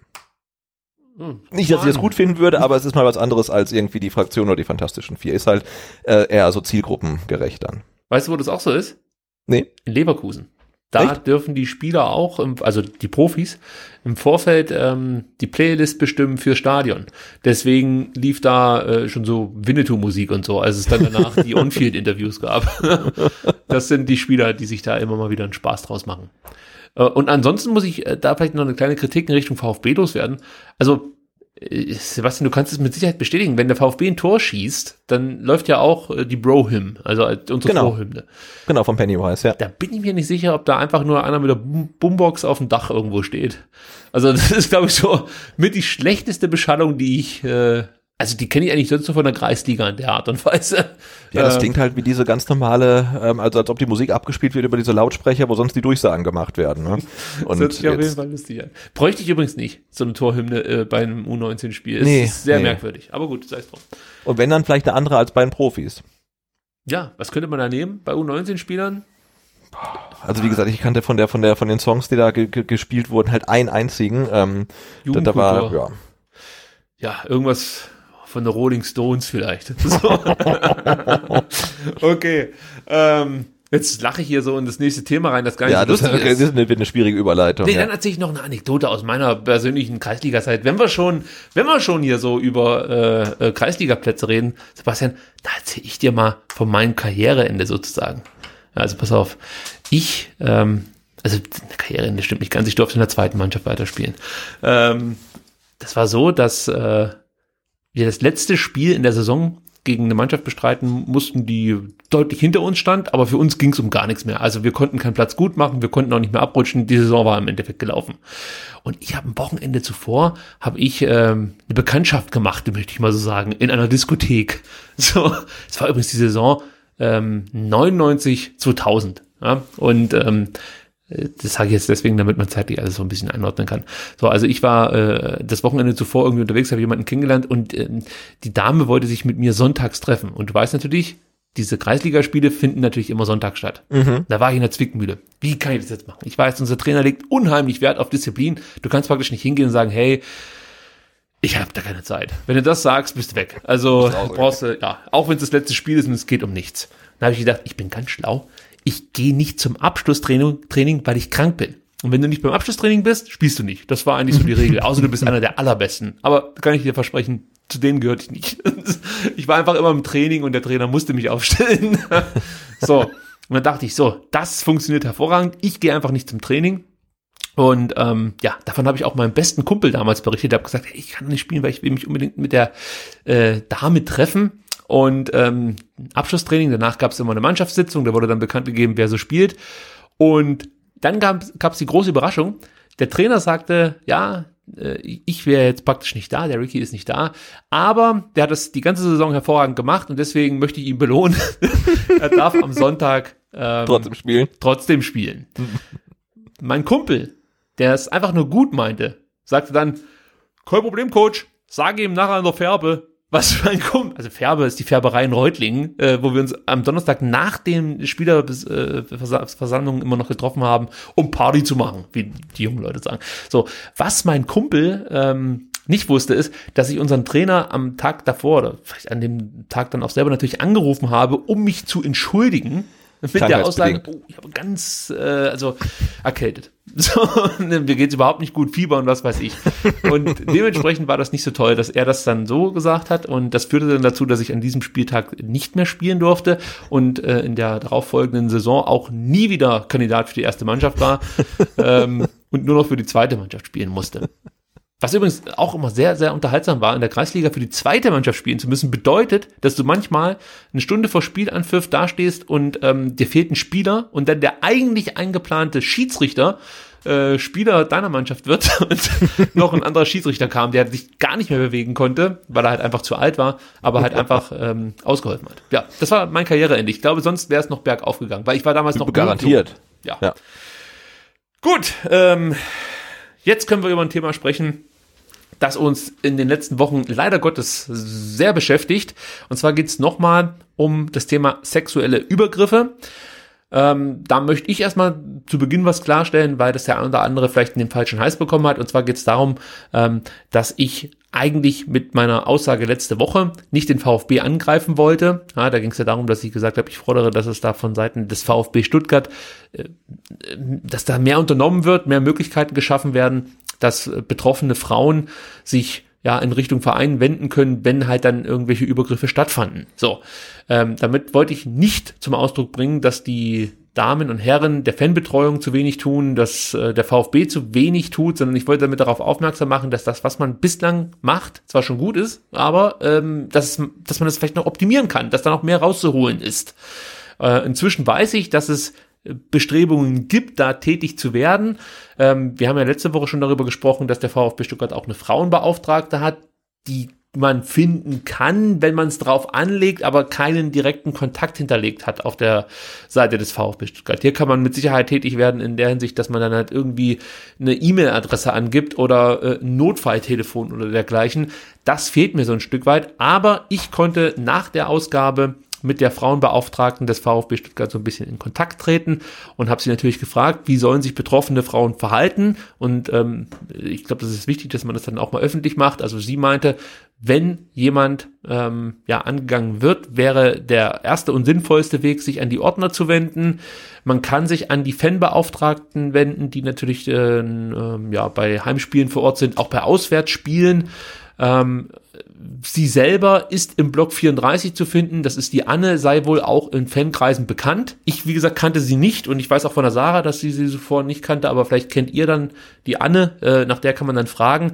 Und wenn sich jemand im Nachhinein melden möchte beim VfB, gibt es die äh, Antje Büscher Tittes, die sich äh, als Fanbeauftragte um diese Belange kümmert. Also auch da gibt's die Kontaktmöglichkeit, findet ihr auf vfb.de. Ich glaube, es ist sehr wichtig, dass sich betroffene Frauen melden, damit natürlich auch der Verein ein Gefühl dafür bekommt, ja, wie häufig sowas eigentlich passiert. Weil, Sebastian, ich denke mal, das wird sich bei dir auch nicht geändert haben.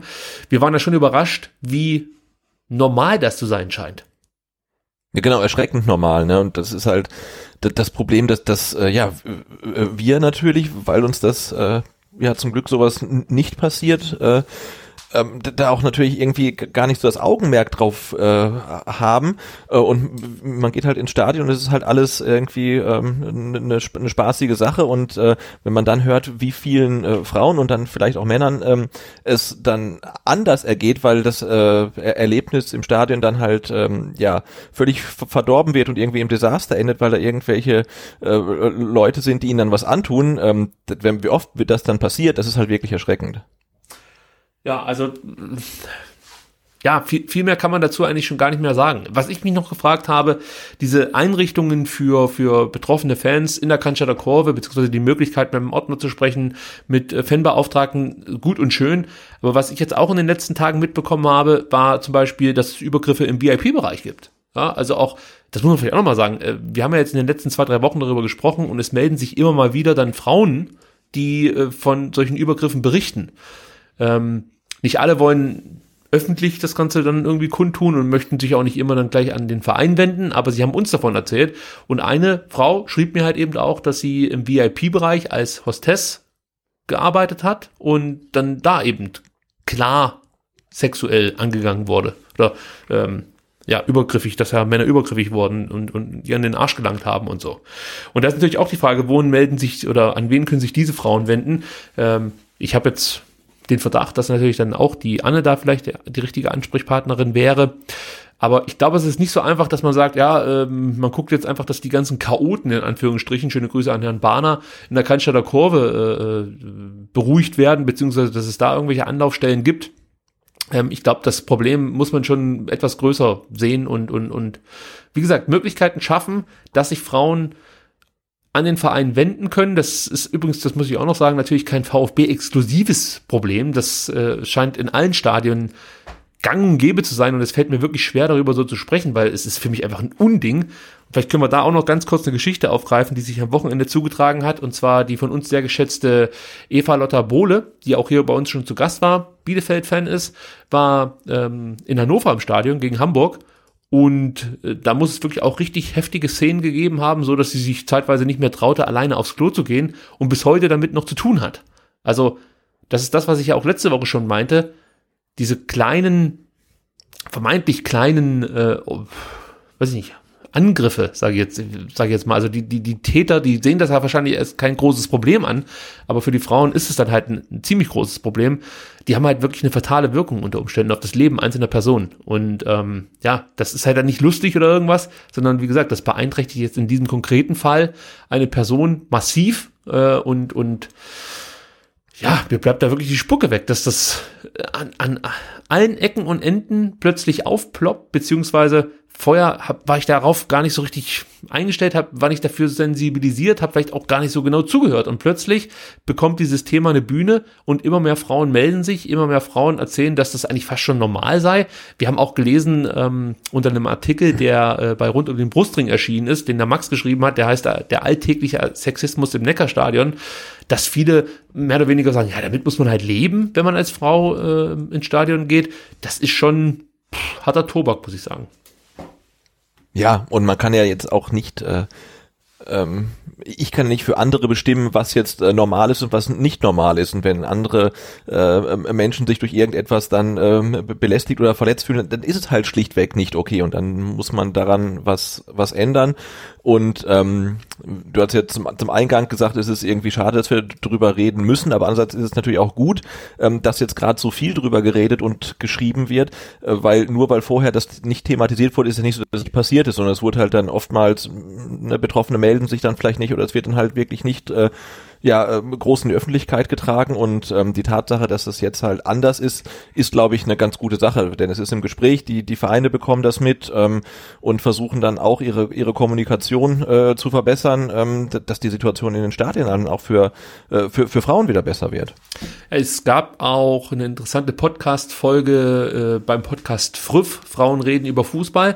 Äh, Sebastian, vielleicht kannst du da ganz kurz noch was dazu sagen?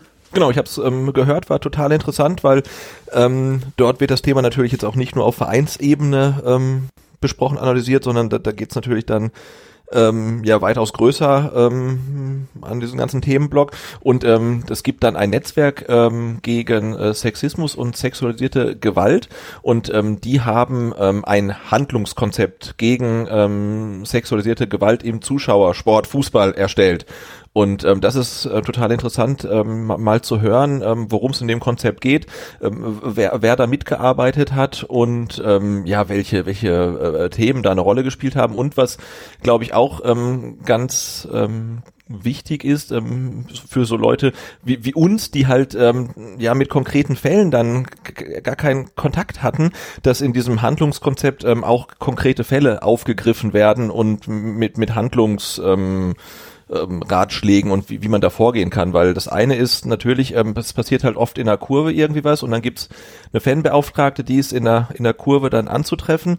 Ähm, es gibt Ordner, aber natürlich passieren solche Sachen überall im Stadion und natürlich auch ums Stadion rum. Und es gab ja einen ähm, Fall dann, ähm, bei Gladbach-Fans, glaube ich, da passierte sowas in einem Sonderzug. Und das ist natürlich genau. dann total schlimm, weil da von außen dann erstmal auch niemand ran ähm, kann, um zu helfen.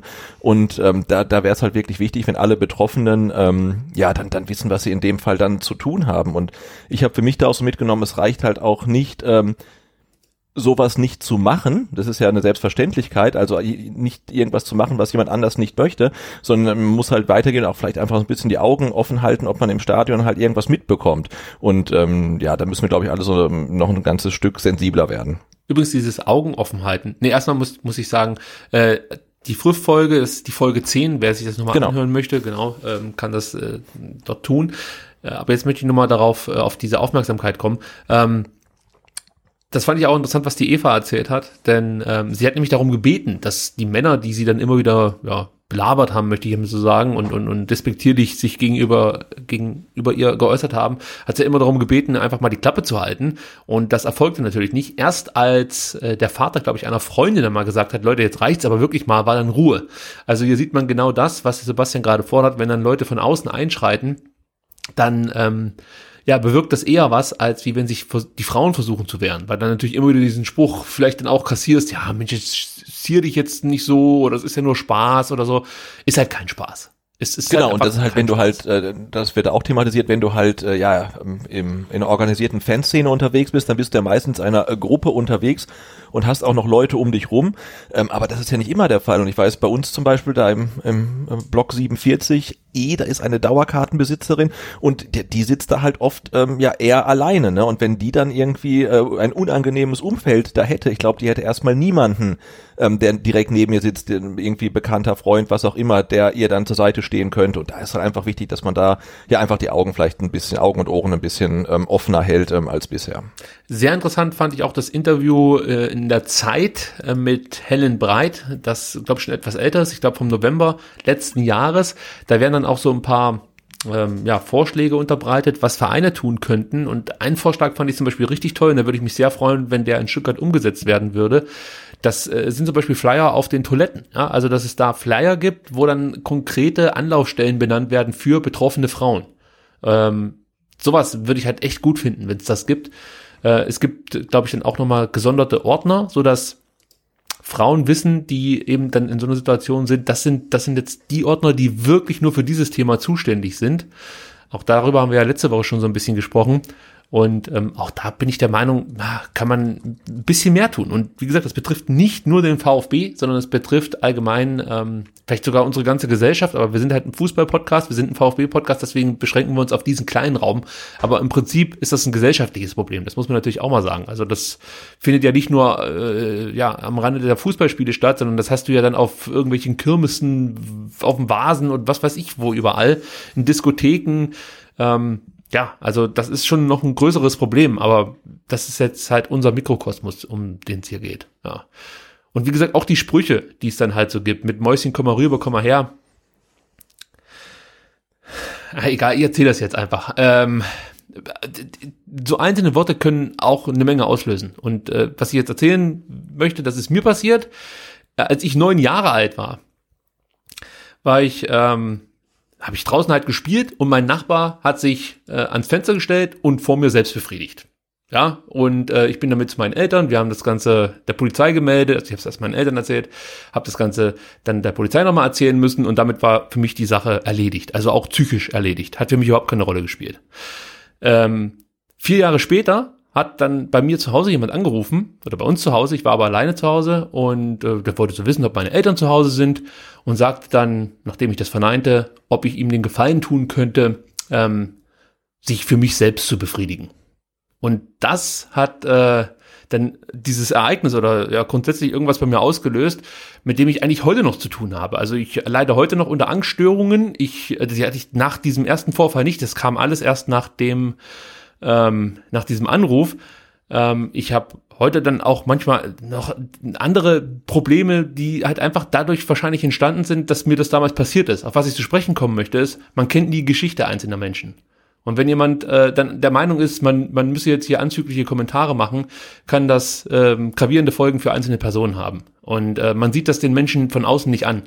Ja, äh, und deswegen ist es, ist es halt wirklich wichtig, dass man das auch nicht nur so aus einem Gruppeneffekt heraus macht und äh, versucht cool zu sein oder so. Die, die Folgen sind einfach gravierend und äh, das kann Leben zerstören.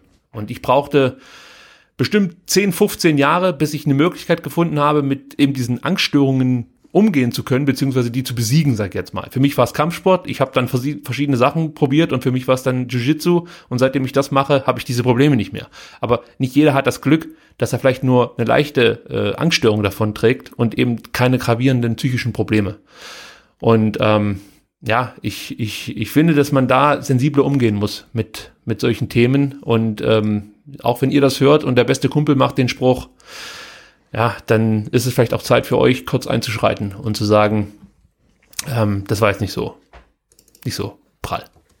Ja, genau. Also ich meine, das ist eigentlich ja grundsätzlich ähm, alles, also im, sei es im Stadion oder im, im grundsätzlichen Miteinander äh, irgendwie immer auf den Satz äh, kann man es herunterbrechen, äh, seid einfach keine Arschlöcher. Ja?